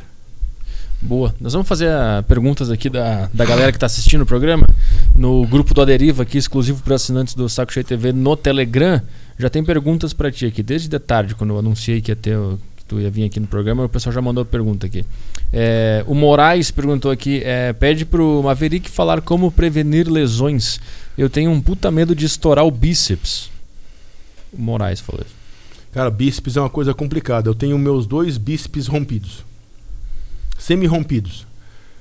Parci né, parcia, não, não é, é semi, é parcialmente. O que aconteceu? 2013, é, o, o Strongman no Brasil, nós não tivemos professores. Nós somos os des- desbravadores. Uhum. A CBSM são os desbravadores. Então, como que a gente aprendeu? Vendo o vídeo e tendo o conteúdo que tinha de revista na época. E a gente tinha fazendo as aplicações. E a gente não tinha as ferramentas necessárias. Uhum. Então, eu, eu- eu rom- rom- faltando duas semanas para mim, pra mim pro Arnold Classic em Ohio, eu semi-rompi parcialmente o meu bíceps. O que, que eu falo para vocês? Eu- qual que foi a minha cagada, a minha experiência? Eu tinha treinado o Apollo Axial. O que, que é o Apollo Axial? É uma barra dessa grossura aqui, assim, ó. É um eixo, parece um eixo de caminhão Uhum. com as anilhas na ponta. Como que se faz esse gesto? Não tem como você pegar e pegar assim. Você tem que inverter uma das mãos. Fazer No levantamento, no levantamento, no levantamento terra, eu sei que eu tenho que pegar meus braços, afrouxar os meus braços e colocar pressão só na minha mão. Mas no gesto do Apolo, eu tenho que colocar ele em cima do meu diafragma. E com isso, eu, eu flexionava o braço. Só que eu, eu flexiono porque o meu quadril arremessa a barra para ela vir aqui em cima. Nesse dia aconteceu o quê? Eu tinha treinado na segunda-feira o Apollo Axel. Só que a galera da equipe, no outro dia, que foi na quarta-feira, tava treinando Apollo Axel de novo. E eu fui para lá para treinar o quê? Para treinar cangalha e para treinar tomar pneu. Só que daí todo mundo me chamando, todo mundo me chamando, eu não respeitei, eu não tive meu feeling. Isso Aham. que é o problema quando, quando você é muito jovem. Hum. você não tem a sua opinião própria. Não se conhece também. É, né? você devia, eu devia ter falado, não, já treinei isso aí. Eu não tenho que, eu não tenho que, eu não, eu não tenho que provar nada para ninguém. Uhum. Fazem vocês o treino aí, que eu não vou fazer. Eu não tive maturidade. Fui fazer. Aconteci, aconteceu o quê? Deu estresse no meu, meu, meu bíceps não estava recuperado. E o que, que eu fiz? Perdi técnica. E em vez de eu pegar e jogar o quadril, teve um certo momento que eu joguei e, pux, e, e, e flexionei o bíceps. Nisso que eu flexionei, ele estava estressado, pum, ele rasgou. Então, É, é meio. É mais é se conhecer. Se conhecer, ter um feeling. Ó, que- Num, num- galera, seguinte, o treinador é, é assim. Se você é, tiver uma lesão, quem vai ter que pagar o convênio? Se você, quem vai ter que pagar a operação? Quem vai ter que que tá do seu lado sofrendo vai ser sua família. Então respeite você. Não é porque uma pessoa falou pra você faça que você vai fazer, entendeu? Faça na segurança. Ó, mesmo que o cara seja um profissional foda, pra- mesmo que seja eu, Entendeu? Seja eu, o Marcão, conhece pra caramba, papapá, mas eu não tô dentro de você. Eu posso te observar externamente. As cargas que estão acontecendo internamente de você, você tem que me falar. Não pode ter, não pode ter dúvida nenhuma. Você, você não pode deixar o seu orgulho eh, subir a sua cabeça e falar assim, "Ah, não, eu- se ele falou que eu vou fazer, eu vou fazer. Eu, não, eu não tô me sentindo bem. O que, que vai acontecer? Eu vou diminuir a carga, você vai diminuir a carga. E você vai fazer o exercício para daqui a duas, três semanas você superar aquela carga. Então, se para você, primordial, para você evitar lesão, é respeitar o seu corpo. É você ter um feeling, ter um conhecimento de você ali. Não, não- você não tem que. é, vamos lá. Já ouviu falar aquela velha frase? É, se você colocar um a água, a água mole em pedradura, tanto bate até que fura, uma gotinha, maturidade, uma gotinha de água, gotinha de água. Você não tem que pegar e jogar um balde d'água direto, senão. O, o, o ego atrapalha muito nessa questão Nossa. de lesão, né? O ego, cara, atrapalha qualquer coisa, cara. Ah, eu acho que o ego começa a se esvairir e começa a se tornar sabedoria depois dos. Pra mim, foi do- depois dos 40 anos de idade. Quando você é muito jovem, você tem uma sede de atenção. Hum. Eu falo até, até pelo mesmo pelo, pelo meu canal que eu tinha. O que, que qualquer réplica negativa me feria muito, porque eu não tinha maturidade para filtrar isso. Uhum. Então, é complicado. O, o ego é complicado. Outra coisa que é complicado. O ego gera muita competitividade. Você não consegue ter prazer em ver o seu amigo, seu irmão tá, tá superando uma marca. Por quê? Porque se você conseguir fazer a mesma coisa, daí tá tudo legal. Mas se você não consegue, se você não tem maturidade, o ego, ele vai fazer, vai virar o quê? Inveja. Uhum. E não vai, e não vai deixar você curtir o momento do seu amigo. Seu amigo tá tão feliz. Sim. É tipo um, um dia, um dia o meu um dia o meu pai. Eu peguei, eu tirei um, um 10 na prova, um 10 assim da hora pra caramba assim, entendeu? Daí eu fui levar pra ele assim a, a, A prova. a prova assim, pá. Daí ele tava, tinha acabado de jogar futebol, tinha feito gol, pá, pá, pá, pá, pá, entendeu? Ele tava mais pensando no que meu pai era jogar jogar futebol pra caramba, velho. Uhum. Ele era pra ter sido profissional. Então ele tava mais pensando na, na subjetividade dele do que no filho dele Aham. em primeiro lugar, mas a gente, todos nós somos um pouco assim. Sim. Não posso ser hipócrita e falar que sempre você vai puxar a sardinha primeiro pra você, né? Sim. Então o ego atrapalha muito. Até você tirar essa nuvem e começar a enxergar o todo, assim, demora um pouco. É, vai com o tempo. Então eu, eu não culpo a molecada, às vezes, por falar besteira na. fazer críticas no, no conteúdo de outras pessoas, porque elas ainda não tiveram vivência de vida, ainda não têm maturidade ainda, pra quando abrir a boca falar uma coisa bem pensada. Boa. Tenho, tenho aqui um áudio do Rafael Stutz. Stutz, não sei o que você fala. Ele vai falar aí, ó. Vai sair nos fones a pergunta dele. Se estiver muito alto, pode diminuir ali, ó. Tá vendo? Naquele branquinho. Boa aí. tarde, Petri, Ah, tá de boa. Maverick. É, cara, o que tu sugeriria para alguém que atingiu um platô no levantamento terra? É, aumentar o volume de treino e diminuir a, a intensidade é algo positivo para sair dessa situação? Cara, talvez, talvez, aí que tá. Tem vários fatores envolvidos aí quando você atinge um platô, né? Talvez o tempo de descanso dele não tá gerando uma curva de recuperação legal, que ele pode aumentar o desempenho dele, pode ser. Uhum. Acontece muito isso com, com atletas. Acontecia muito isso comigo. Na minha preparação para o Arnold, o Ferrari falava, falou assim para mim, cara, é, eu, eu não estava mais conseguindo subir peso no log. Daí ele falou, qual que está sendo a sua rotina? Eu estava treinando no log, ah, acho que era, uma, era segunda, terça, ó, era segunda, quarta, era um dia sim, um dia não treinando log. Um dia sim, um dia não treinando log. Uhum. Ele falou assim para mim, Marco, seguinte, você vai treinar log, log lift, somente duas vezes na semana. E durante esse percurso você vai jogar exercícios similares. Não vai fazer o log, vai fazer exercícios similares. Vai fazer um, um press de ombro, vai fazer um kettlebell unilateral, entendeu? Vai fazer alguma coisa para cadeia para cadeia superior, um supino, alguma, ah, mas é, mas, mas é similar ao log, pô, entra um supino, inclin, o supino inclinado, é. ele é um pouco similar a você fazer isso aqui com o log entendeu? Uhum. Joga a cabeça, não joga o gesto, o gesto específico, você deixa meio de lado. Começa a colocar gestos similares e descansa mais. Pro terra, quais são esses exercícios? É, ele até perguntou aqui o, quais são os melhores exercícios acessórios para o levantamento terra, que eu acho que ele complementa a pergunta, né? Pro terra, qual, qual, quais são? O leg press é um pouco? Cara, tem um, tem um atleta, o, o Estevão. O Estevão, ele é um, um, dos atletas que acho que é ultrapassaram a barreira dos 400 quilos de levantamento de terra. Uhum. Puro, puro, puro. Raw. Ele, eu vejo ele fazendo muito leg press. Só que o leg press é o seguinte: muita gente pensa que, que quando o peso desce, ele tem que empurrar o peso. Na realidade, você tem que empurrar o banco. Ah. Quando você pensa que você está empurrando o peso, você está trabalhando, você já está trabalhando cadeia aberta. O que, que é cadeia aberta? Pensa assim, ó. Quando você faz supino no banco, deitado no banco, isso aqui é cadeia aberta. Uhum. Quando você faz flexão no chão, não deixa de ser um supino, mas é cadeia fechada. Porque é o seu corpo que vai pro chão. Entendeu? Uhum. Você está movimentando o seu corpo. Então no leg press você tem que pensar não em cadeia aberta, pensar em cadeia fechada. Pensa assim: o peso vem em mim, só que eu vou empurrar o banco para o peso sair de mim. Entendi. Entendeu? É muito melhor. Uhum. Porque no levantamento terra é esse pensamento que você tem que ter. Empurrar o chão. Empurrar o chão. Uhum. Você tem que pensar assim, pô. Pensa assim, galera, ó.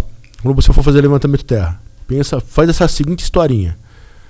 Vocês estão naquele filme, como é que chama aquele filme que tem um bonequinho maldado, aquele bonequinho desgraçado lá? Qual? Chuck? aquele bonequinho lá que pega lá e faz maldade lá que coloca você em teste lá, que ele aparece numa. Ah, o Digsol, os Jogos Mortais. Jogos Mortais. Nos Jogos Mortais. Então é o seguinte, é o que aconteceu, ó. O cara colocou você numa, numa sala em que o chão e o teto tá te esmagando, entendeu? Tá te esmagando. E você tá na postura do levantamento de terra, tá naquela postura, entendeu? Você tem que pensar o seguinte, você tem que pensar que as suas costas tem que, puxar, tem que empurrar o teto e a sua perna tem que empurrar o chão. Ou seja, a barra que está ali, ela só vai ser beneficiada a chegar no meio do seu corpo porque você está empurrando o teto e está empurrando o chão. Entendeu? Não pensa na barra, pensa no chão e pensa no teto. Boa. Caralho, maravilhoso. Tô fim de treinar agora. É, o Lucas dos Anjos mandou uma questão aí. Fala Petri, até quanto atrapalha a bebida alcoólica na hipertrofia? Não exageradamente, mas tomar Boa. uma cerveja Hidromel. de semana. Hidromel. Até quanto isso atrapalha, atrapalha na hipertrofia? O cara repetiu duas vezes a mesma é frase. É possível crescer e tomar uma cerveja de fim de semana? O cara quer muito beber. O cara quer muito beber e ser gostoso top, ao mesmo top, tempo. Top, top, top, top, top. Cara, se o Vadim tivesse aqui, cara, o Vadim, o Vadim ia dar risada. É. Tem vídeos do Vadim, tem um canal lá. Entra lá, galera, no Instagram. Chama, chama-se Senhor Nemo. O nome dele é Vadim. Senhor Nemo. Ele faz é, kettlebell de marabarismo. Tem uma modalidade do kettlebell esporte que é um marabarismo. Ele pega 16 a 24 quilos. Imagina uma bola de 24 quilos, ele arremessando a bola ela dando um giro, ele pegando, fazendo o pêndulo. Caralho. Ele joga por cima dele, ela vai pro outro lado, ele pega no momento certinho, amortece com o corpo. Caralho. E isso ele tem, tem uma. A coreografia tem. leva um tempo para se fazer essa coreografia e tem competições internacionais disso. Se olha, ele tem 52 anos de idade. Cara, ele. Aquele eu falo assim pra você, ele é natural. Aquele é natural. Porque eu já falei pra ele, Vadim, vamos fazer uma periodização aí, colocar uns ergogênicos aí. Cara, eu acredito que ele seja daquele de russo que escova o dente com um torrão de, de carvão. Uhum. Literalmente. ele, para ele, na cabeça dele, cara, é, é, é, impressionante, cara. Só que uma coisa, como eu tinha falado com você, quando veio o padre da igreja ortodoxa russa, russa, o Andrei, abraço Andrei. Os filhos do Andrei, cara, pelo amor de Deus, a filha dele e o filho dele são fortes pra caramba. A menina tem 12 anos. Ah. Ela pesa, acho que. Acho que não é 12 anos, acho que é mais jovem. Ela pesa 40 quilos. Ela nunca tinha feito levantamento terra. Ela faz balé. Faz balé. Uhum. Ela não levanta para mim numa postura mais linda do mundo 50 quilos. Então, agora voltando à bebida alcoólica. O Andrei veio, o, o Vadi veio, entendeu? É, abençoaram o centro de treinamento lá. Porque o go, pô, padre o cara é russo, velho. Eu quero que esse centro de treinamento seja foda. Cada um matou um litro de grapa. Eu só tomei um copo. Já fiquei louco. Ele tomou cada um um litro de grapa. Entendeu? O que, que é grapa? Grapa é o álcool do vinho. É. Se você colocar o álcool no vinho num barril de carvalho, vira conhaque. Entendeu? Uma das bebidas mais nobres. Tem, tem garrafas aí que é muito mais cara que qualquer whisky. Daí eu perguntei pro Vadim, Vadim, não atrapalha bebida alcoólica no treinamento? Ele falou, Marcos, Marcos, Marcos, é, na Rússia Uh, nós temos 40 graus. Eu estou falando português russo. É, um português Português, um português russo. Cara, eu vou falar boa, Ele. Então, são 40 graus. Tem cara que treina e mata um litro de, de, de vodka. Falei, então, tu não faz mal? Falou, Marcos, é o seguinte: é, vai virar açúcar. Vai virar açúcar. O álcool, o corpo não entende, não entende o álcool, como o álcool uma coisa. Não sabe o que, que o álcool é. Então ele vai transformar numa coisa que ele sabe. Então o seu corpo transforma o álcool em açúcar. O problema está em sobrecarga hepática. Você tomar o destilado te dá uma sobrecarga hepática muito foda. Então o que acontece? O cara já é, já tá tomando ergogênico, tá tomando aquilo, aquilo, que já também já afeta esse órgão, já afeta o fígado. Daí você vai, joga mais uma substância que o seu fígado tem que metabolizar. Então, realmente, ele abaixa os seus ganhos de, de performance. Uhum. Agora, vou falar uma coisa que eu perguntei também pro. pro. Ai, como é que ele chama? Pro cubano do Powerlift, que foi o ex-técnico do Clube Pinheiros, ex-técnico do, do Fernando Reis. Cheguei para ele e falei assim, ó, é, pode tomar bebida alcoólica? Ele falou assim, ó, evita o destilado. Agora a cervejinha, a cerveja é melhor que Gatorade. Caralho. Tem um pouco de, de álcool, o que, que é? É perceptível, é 4%, 5% de álcool. Isso aí não. Se você tomar um copo de cerveja, tomar uma garrafa de cerveja, uhum. se você tomar. É, é, é, é, sempre aquela velha história. É o excesso que fode. Toma uhum. excesso de testosterona, você vai se fuder. Uhum. Se você tomar, igual o. Como é que chama aquele cara lá que foi pra casa dos artistas lá? Que ele era cantor lá, o. Fronda, Pronda, Fronda. Léo Stronda? Léo Stronda. Fronda, maravilhoso. Léo Stronda. Numa, numa entrevista, o Léo Stronda ele falou assim: perguntaram para ele sobre, sobre esteroide. Ele falou assim, cara, se você tomar água em excesso, tomar demais, saturar o seu corpo de água, você morre. E literalmente acontece isso. Uhum. Se você ficar numa. Vamos lá, você está morrendo de sede. Morrendo de sede. Você está numa escassez do que está hidratado, sua, seu lábio está rachando. Quando o cara chega perto da água, as pessoas seguram o cara e vai molhando um pouco a boca do cara, vai dando de golinho em golinho, para ele hidratando devagar. Porque se ele pegar e ele for tentar matar a sede dele, ele morre. Uhum. Dá um choque naftalático com água, velho. Então o que, que eu falo para você? Tome sua cervejinha, tome, ó, tô tomando hidromel aqui, ó. Tome de maneira equilibrada que tudo o seu, o seu corpo vai metabolizar, entendeu? Boa. Luiz mandou um áudio aqui. Vamos lá. Luiz, vamos tocar aqui. Boa tarde. Vou perguntar pro Marcos aqui se ele sempre foi atlético assim ou ele adquiriu isso depois de um tempo? Foi incentivado, não sei. Se era sedentário, sei lá, na sua adolescência ou você já era mais, mais esportivo? Cara, quando eu era adolescente, eu sempre quis aprender futebol. E eu, tinha, eu deveria ter um dos melhores professores, que era meu pai. Meu pai na região, então com respeito a incentivo eu não tive nenhum. Uhum. O meu pai, ele, ele era até pago para ir jogar nos amadores. Meu pai ele foi convidado pelo Paulista de Jundiaí, que na época o Paulista, ele era da primeira divisão, tipo Palmeiras, assim, entendeu? Uhum. Tipo Guarani de Campinas, assim. Meu pai era. Cara, era eu, bom. Eu, não, meu pai era bom demais. Eu, vi, eu lembro do meu pai jogando futebol. Meu pai era. Cara, pelo amor de Deus, é a mesma coisa que ver o. o como é que chama aquele argentino lá? O, Qual deles? o mais famoso. O Messi? Não. O O Maradona? To- Maradona. O Mar- Cara, é baixinho do mesmo jeito. Cara, parecia que ele tocava a bola com a mão. É lindo. Que nem Só o Maradona, igual. com, mas, mas como professor, era um bruto. Era um bruto. Aham. Vou falar sobre incentivo. Olha o incentivo que eu tive do meu pai com respeito a futebol, tá? Ele falou sobre a minha força atlética. A for- a- como que você foi atlético? Eu, eu- penso assim: o, o meu corpo não expressa a minha força. Não expressa, tá? Depois eu vou, depois você me volta esse tema, você fala assim, Marcos, por que, que você disse que o seu corpo não expressa a sua força? Depois eu vou explicar uma história. Agora explicando com respeito a incentivo, né?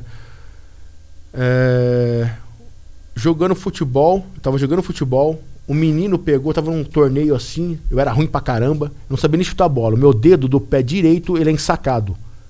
Sendo que a minha postura de levantamento de peso olímpico, eu devia projetar minha perna esquerda pra frente, quer dizer, minha perna direita pra trás e a perna esquerda pra frente.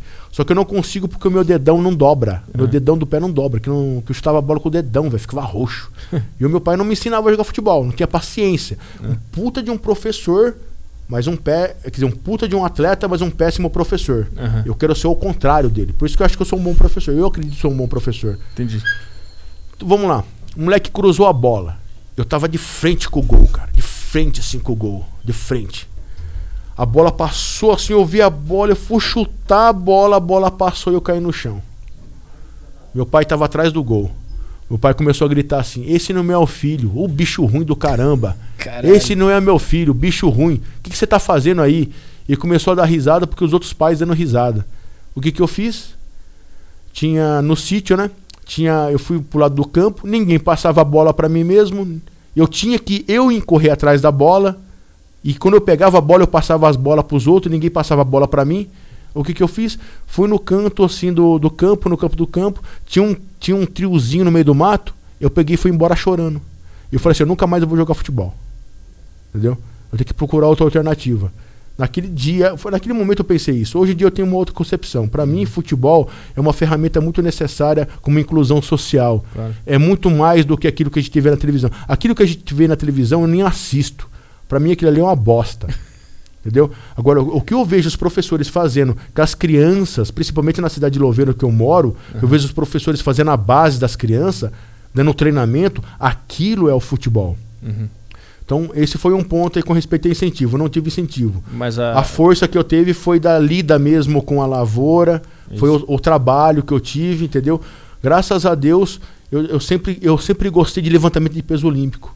E sempre quando tinha Olimpíadas, eu assistia. Quando tinha uma revista, eu via. Tu descobriu na, na mídia. Eu não, queria ser, esporte. eu não queria ser powerlifter. Ah, Eu fui ser powerlifter pela necessidade. Porque é fácil você fazer um agachamento, é fácil você fazer um, um supino e é fácil você fazer um levantamento de terra. Você não precisa jogar no chão.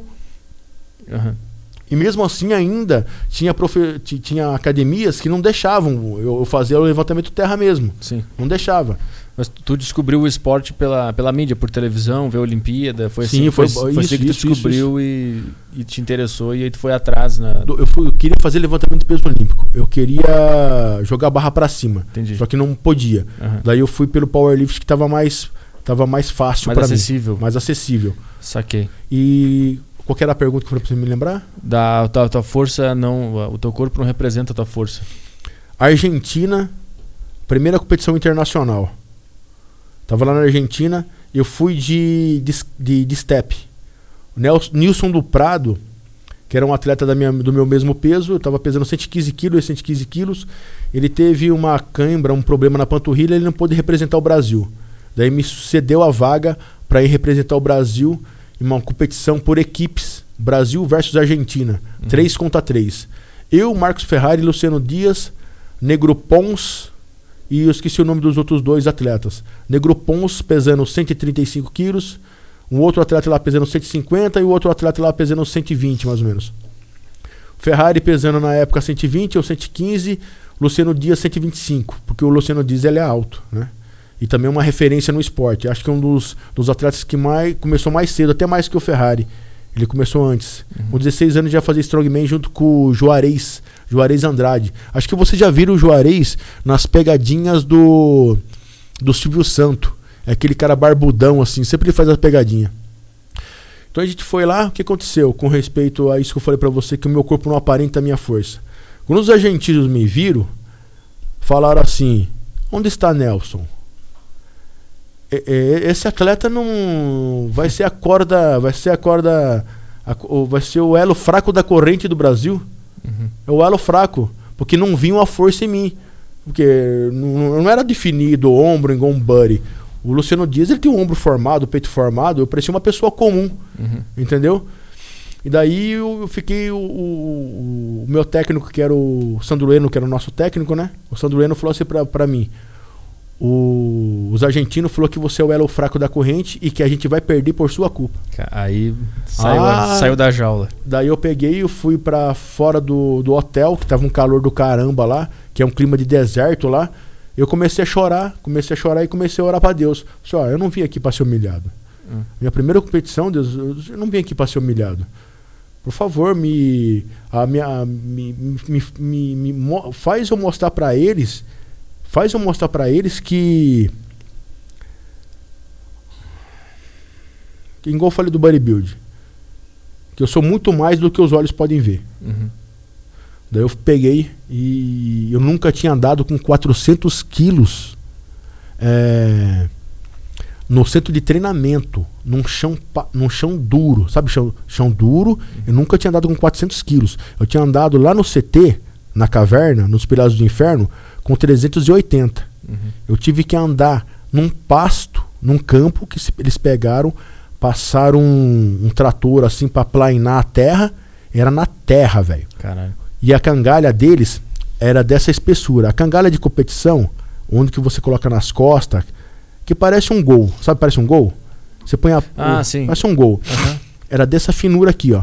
A, a, de competição ela é grossa assim, que é para não machucar o trapézio. Uhum. Entendeu?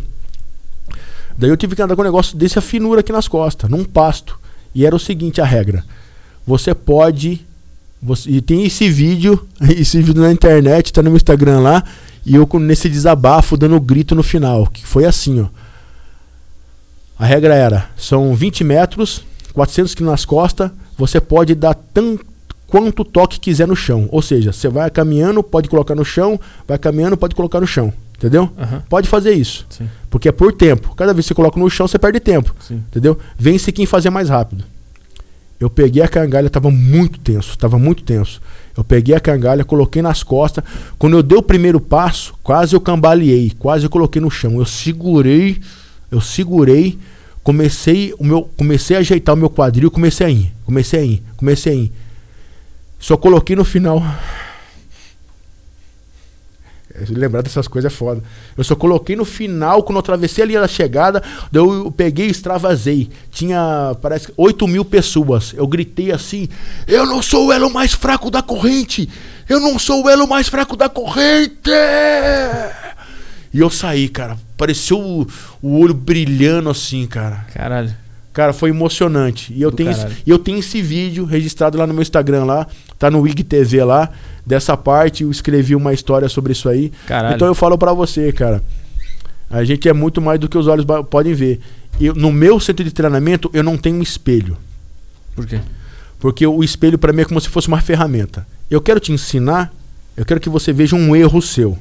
Então eu pego o espelho, eu trago até você, coloco na sua frente, mostro o gesto e falo para você, olha, olha lá, tá vendo esse gesto? Hoje em dia não tem nem necessidade de ter espelho. Eu pego e filmo com meu celular e mostro para você. Porque o espelho não está mostrando a realidade de quem você é. Às vezes eu fecho o olho para fazer o movimento. Quando eu fecho o olho, eu vejo a ponta do meu dedo, eu vejo o meu corpo todinho no gesto. Uhum. Quando eu olho, eu foquei em alguma coisa. Quer dizer que eu estou dispersando outras coisas no meu corpo que poderia ser ativada. Sim. Então no meu treinamento não tem espelho. Só tem espelho para quando eu quero corrigir alguém. Tipo, o espelho é móvel, a gente pega o espelho atrás aqui, eu faço o gesto assim, a pessoa faz o gesto, ele se. se a, a gente faz uma uma chama de, de sombra, né? A gente faz uma sombra assim e ele entende. Entendeu o movimento, tira o espelho.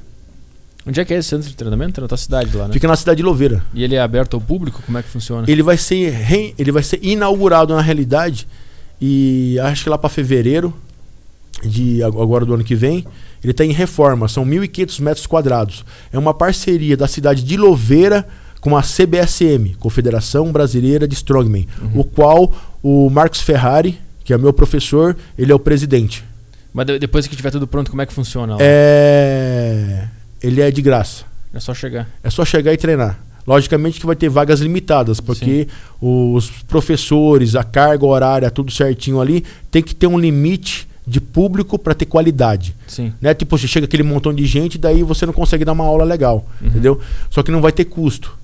Entendeu? Sim, e, muito legal. Mas quem que vai, vai... Só que log... logicamente, um projeto grande desse, a gente precisa do quê? A gente precisa de apoio do governo e precisa de apoio de empresas parceiras. Uhum. Né? Por isso, eu, eu, sempre tive um sonho que era é o mesmo princípio dos chineses, que é unir o governo com quem que tem dinheiro e unir as grandes empresas que têm dinheiro para beneficiar a população. Entendeu? Uhum. Eu queria ser um powerlift, eu queria ser um levantador de peso olímpico, mas como que eu ia pagar a mensalidade de um clube Pinheiros? Sim. Sendo que eu era atleta de base, eles não me conheciam e não iam investir. Quem que ia investir em mim? Uhum. Quantos atletas, quantas crianças estão por aí na, nas periferias aí que tem um potencial enorme para ser um grande atleta, só que não tem condição. Cara, eu teve uma coisa, teve uma vez que eu chorei, cara. É. Eu chorei, eu, eu tava fazendo assessoria numa academia Teve um cara que ele, ele pagou a mensalidade, cara, com nota de 2, 5, 10 reais, cara. A mensalidade da academia era 120 conto. Aquele chumaço assim. E todo dia, todo mês ele pagava com aquele chumaço. Caramba. E tinha, e, e, tinha Playboy, cara, entendeu? Que pagava o cartão de crédito, ainda até esquecia o dia de pagar. Ele não esquecia. Sim. Então imagina um, um cara desse que é dedicado. Se eu pego minha atenção e dou valor a essa atenção que ele me dá como profissional, Sim. de me pagar com o dinheirinho dele suado, se eu reverto isso para ele com amor e carinho, eu posso fazer um, um cara que vai ficar para a história. Só que, o, infelizmente, o ser humano às vezes esquece esses pequenos gestos. Pensa que é igual um cartão plástico assim de um cara rico e aquele chumaço.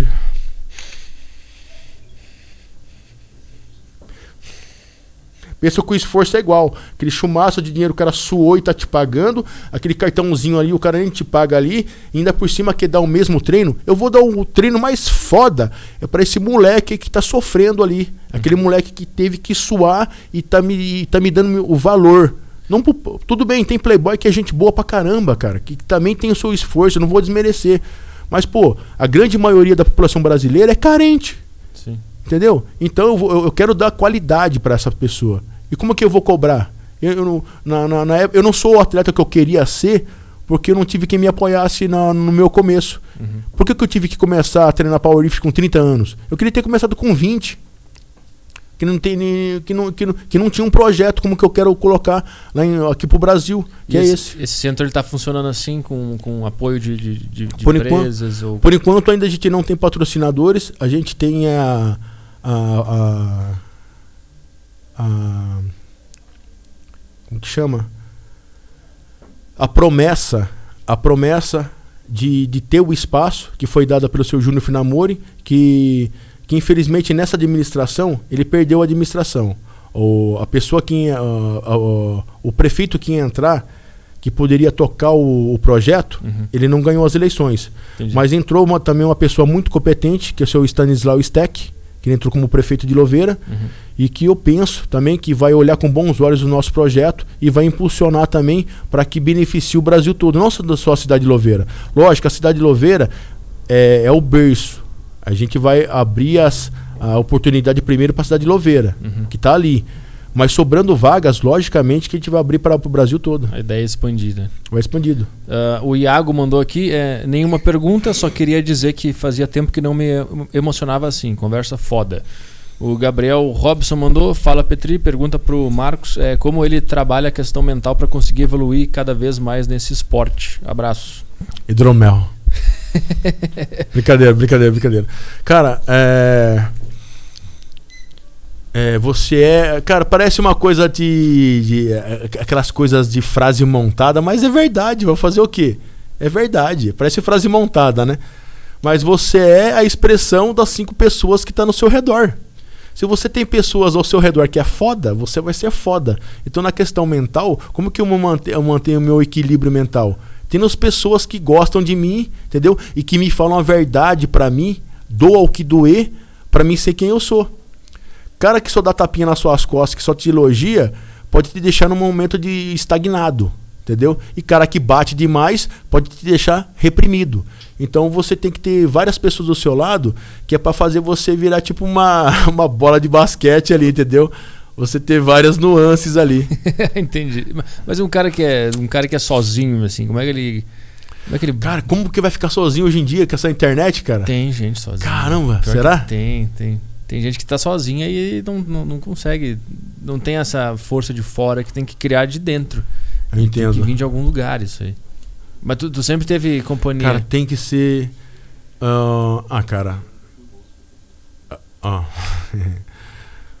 Vou contar uma história para vocês com respeito ao que você falou é uma realidade. Às vezes você pode estar tá, é, numa multidão e se sentir sozinho.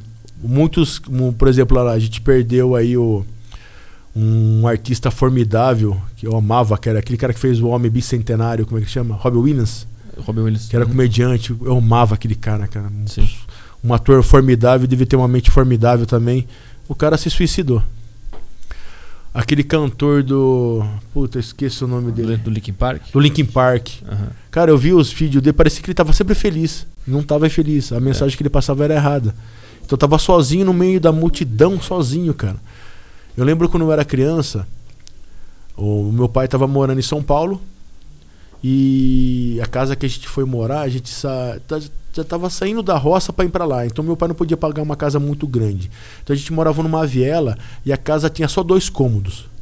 Então eu morava com meu, eu tinha que dormir numa beliche com meu irmão. Tipo, meus dois irmãos dormiam numa cama e eu dormia numa outra cama que eu era maior. Então o que o meu pai fez? O meu pai de, fez eu voltar pro interior para mim morar com meu tio. Entendeu? E o meu tio trabalhava como numa olaria. O que, que é olaria? É fábrica, uma fábrica de blocos. Eu fiz um vídeo no meu, no meu canal chamava, chamado. Eu acho que. Acho que o nome do filme é. Acho que é o. Acho que também é o nome do CT, acho que é Pilares do Inferno. Que era o nome do CT, eu coloquei nesse vídeo que é falando sobre a olaria, da minha origem, sobre quem que é o verdadeiro guerreiro, uma, uma parada assim. Então, do meu tio, falei do meu tio, uma história do meu tio. Então, eu fui morar com esse meu tio. Cara, a gente morava numa casa, que era uma casa antiga. Cara, eu tinha medo de até dormir no quarto. Eu tinha medo, eu olhava pro espelho assim, parecia que o espelho se transformava assim numa coisa. Eu tinha um medo. Eu dormia na sala, eu não dormia mais no quarto, eu dormia na sala. Mas qual que é o ponto aí? Para mim, na escola, eu tinha que andar de a pé do sítio, acho que dava mais ou menos de a pé, cara. Acho que dava uns 10 quilômetros, velho. Dava uns 10 quilômetros. Porque, ó, eu levava da, da, minha, da casa do meu tio até na minha escola mais de meia hora andando, velho. Uma criança andando. Uhum. Então eu lembro uma, uma, uma, Eu sempre tava indo sozinho, sempre, sempre indo sozinho, nesse percurso ia, voltava sozinho. Daí teve uma, uma, uma vez, né? Que o meu, eu tava querendo beber leite e o meu tio falou assim, ó, é, se você beber leite, eu vou ter que cobrar mais pensão do seu pai. Daí eu parei de beber leite. Parei de beber leite. E daí quando a minha mãe veio me buscar, que a minha mãe não vinha me visitar, só vinha meu pai me visitar. Uhum. O que eu era o atleta fudidão, entendeu? Só ele que vinha me visitar. Quando a minha mãe veio me ver, eu parecia um pau de vira-tripa, magrelo pra caramba, todo zoado, magrelo. Porque a condição não era, não era maldade do meu tio, nada. Porque eu para, eu me sentia sozinho, eu tava sozinho lá, ia pra escola sozinho, voltava sozinho, não tinha amigo sozinho. Eu sei que essa situação assim.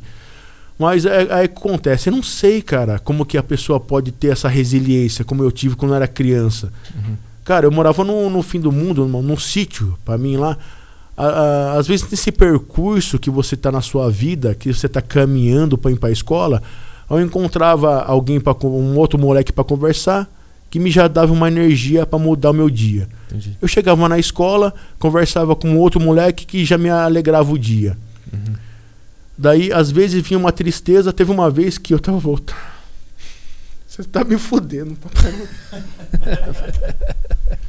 Teve uma vez que eu tava voltando da escola e começou a chover pra caramba, né? Começou a chover e chover granizo, cara. Chover granizo, chover pedra, sabe? Chover uhum. pedrinha de, de, de, gelo, entendeu? Sim. Acabou com o meu material, tudo assim, e eu de chinelo, o chinelo eu pisava, estourou meu chinelo porque pega no barro, né? Estrada de terra, pegou no barro, eu tirei o meu chinelo da, da. Peguei o chinelo do barro, segurei assim. Daí eu falava assim, daí eu olhava pro céu e falava assim: é só isso que você pode fazer? Não dá pra você fazer pior, não? Bate mais, joga mais pedra, eu aguento. Joga. Quer que eu rasgue a camisa? Joga mais pedra. É tipo, é uma criança, velho, cara. Eu, tipo assim, naquele momento. Aí eu fazia umas cagadas, às vezes eu pegava e olhava pro sol. Ficava olhando pro sol assim, desafiando o sol.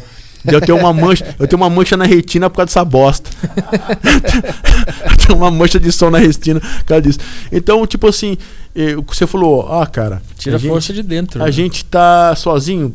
Cara, eu, você pode se sentir sozinho, mas você não tá, so, você não tá sozinho. Eu tenho uma velha frase que eu, que eu sempre venho na minha cabeça que diz assim, ó. Deus, ele não pode descer do céu e te carregar no colo. Por quê? Porque é muito fácil. Ele é Deus. Sim. É fácil para ele fazer isso. O que, que é mais interessante? Ele influenciar um irmão seu, um ser humano que é igual você, que sofre igual você, ele chegar lá e colocar uma energia nessa pessoa para te ajudar. Daí essa pessoa vai lá, acaba te conhecendo, acaba se tornando seu amigo e ele acaba um ajudando o outro e ele te carrega e você carrega ele no colo. Isso que é da hora. Então, quando eu saía da, da roça, que eu ia andando de a pé, pé tudo sujo de barro, pá, cada pessoa que eu encontrava na, na minha vida ali me dava força para não ficar sozinho. Até acontecer o quê? Até minha mãe vir me salvar. Alguém vai vir te salvar, cara. Você não tá sozinho. Caralho. Caralho, muito Pô, bom. Você cara. tá foda, cara. Você tá Caralho. Com... Obrigado, cara. Deus obrigado. abençoe. Obrigado cara, por ter vindo aqui. Bem na hora de. Obrigado pariu, por véio. todos os ensinamentos. Eu aprendi terra por causa da, dos teus vídeos lá. Te conheci através do Caio Botura. Continua que a gente tá acompanhando aí. Agora a galera tá Tô, te conhecendo é cada vez mais. E esse cara sabe muito sobre exercício físico, principalmente powerlifting, movimento, tudo. Procurem esse cara. Qual é o, o site para para tua, da tua consultoria? É Isso. Então a gente está no. Eu tô com a UnicaGB. Isso. Coloca no Google é, UnicaGB. É, acho que é isso mesmo. É do Cláudio Novelli. Ou se não entra no Instagram, coloca Mestre Novelli ou Cláudio Novelli nós temos uma plataforma que é como se fosse uma faculdade. É como se fosse a Universidade Maromba, a qual também eu tenho vídeos lá também. Foi um prazer fazer o trabalho com o Caio Botura. Ô Caio, espero fazer mais vídeos lá, hein, cara. Gostei demais, cara. Ga galera, gente boa demais lá que tá fazendo parte da. Eu sempre digo o seguinte, cara. Tá acabando o tempo? Tá. Tá. Então vamos lá. É, Claudio Novelli, Única GB. Agora a gente está com uma promoção aí de Black, Black Friday. Black Friday. A, a assessoria, a minha assessoria, que está lá com meus vídeos, que está nessa plataforma, juntamente com a assessoria do Claudio Novelli e outros professores lá, cada um foda pra caramba na sua, nas suas especificidades. Tem mais de 160 vídeos, o primeiro módulo, mais as videoaulas que a gente teve pelo Zoom. Tá tudo gravadinho ali para vocês tirar para vocês verem o que foi discutido sobre as partes de treinamento, tá tudo lá e tá tendo uma promoção. Se vocês utilizarem o cupom Moraes KGB 60, vocês ganham um desconto de 60% e pode pagar ainda em 12 vezes no cartão ou no boleto bancário lá pro Claudio Novelli lá da plataforma. Boa.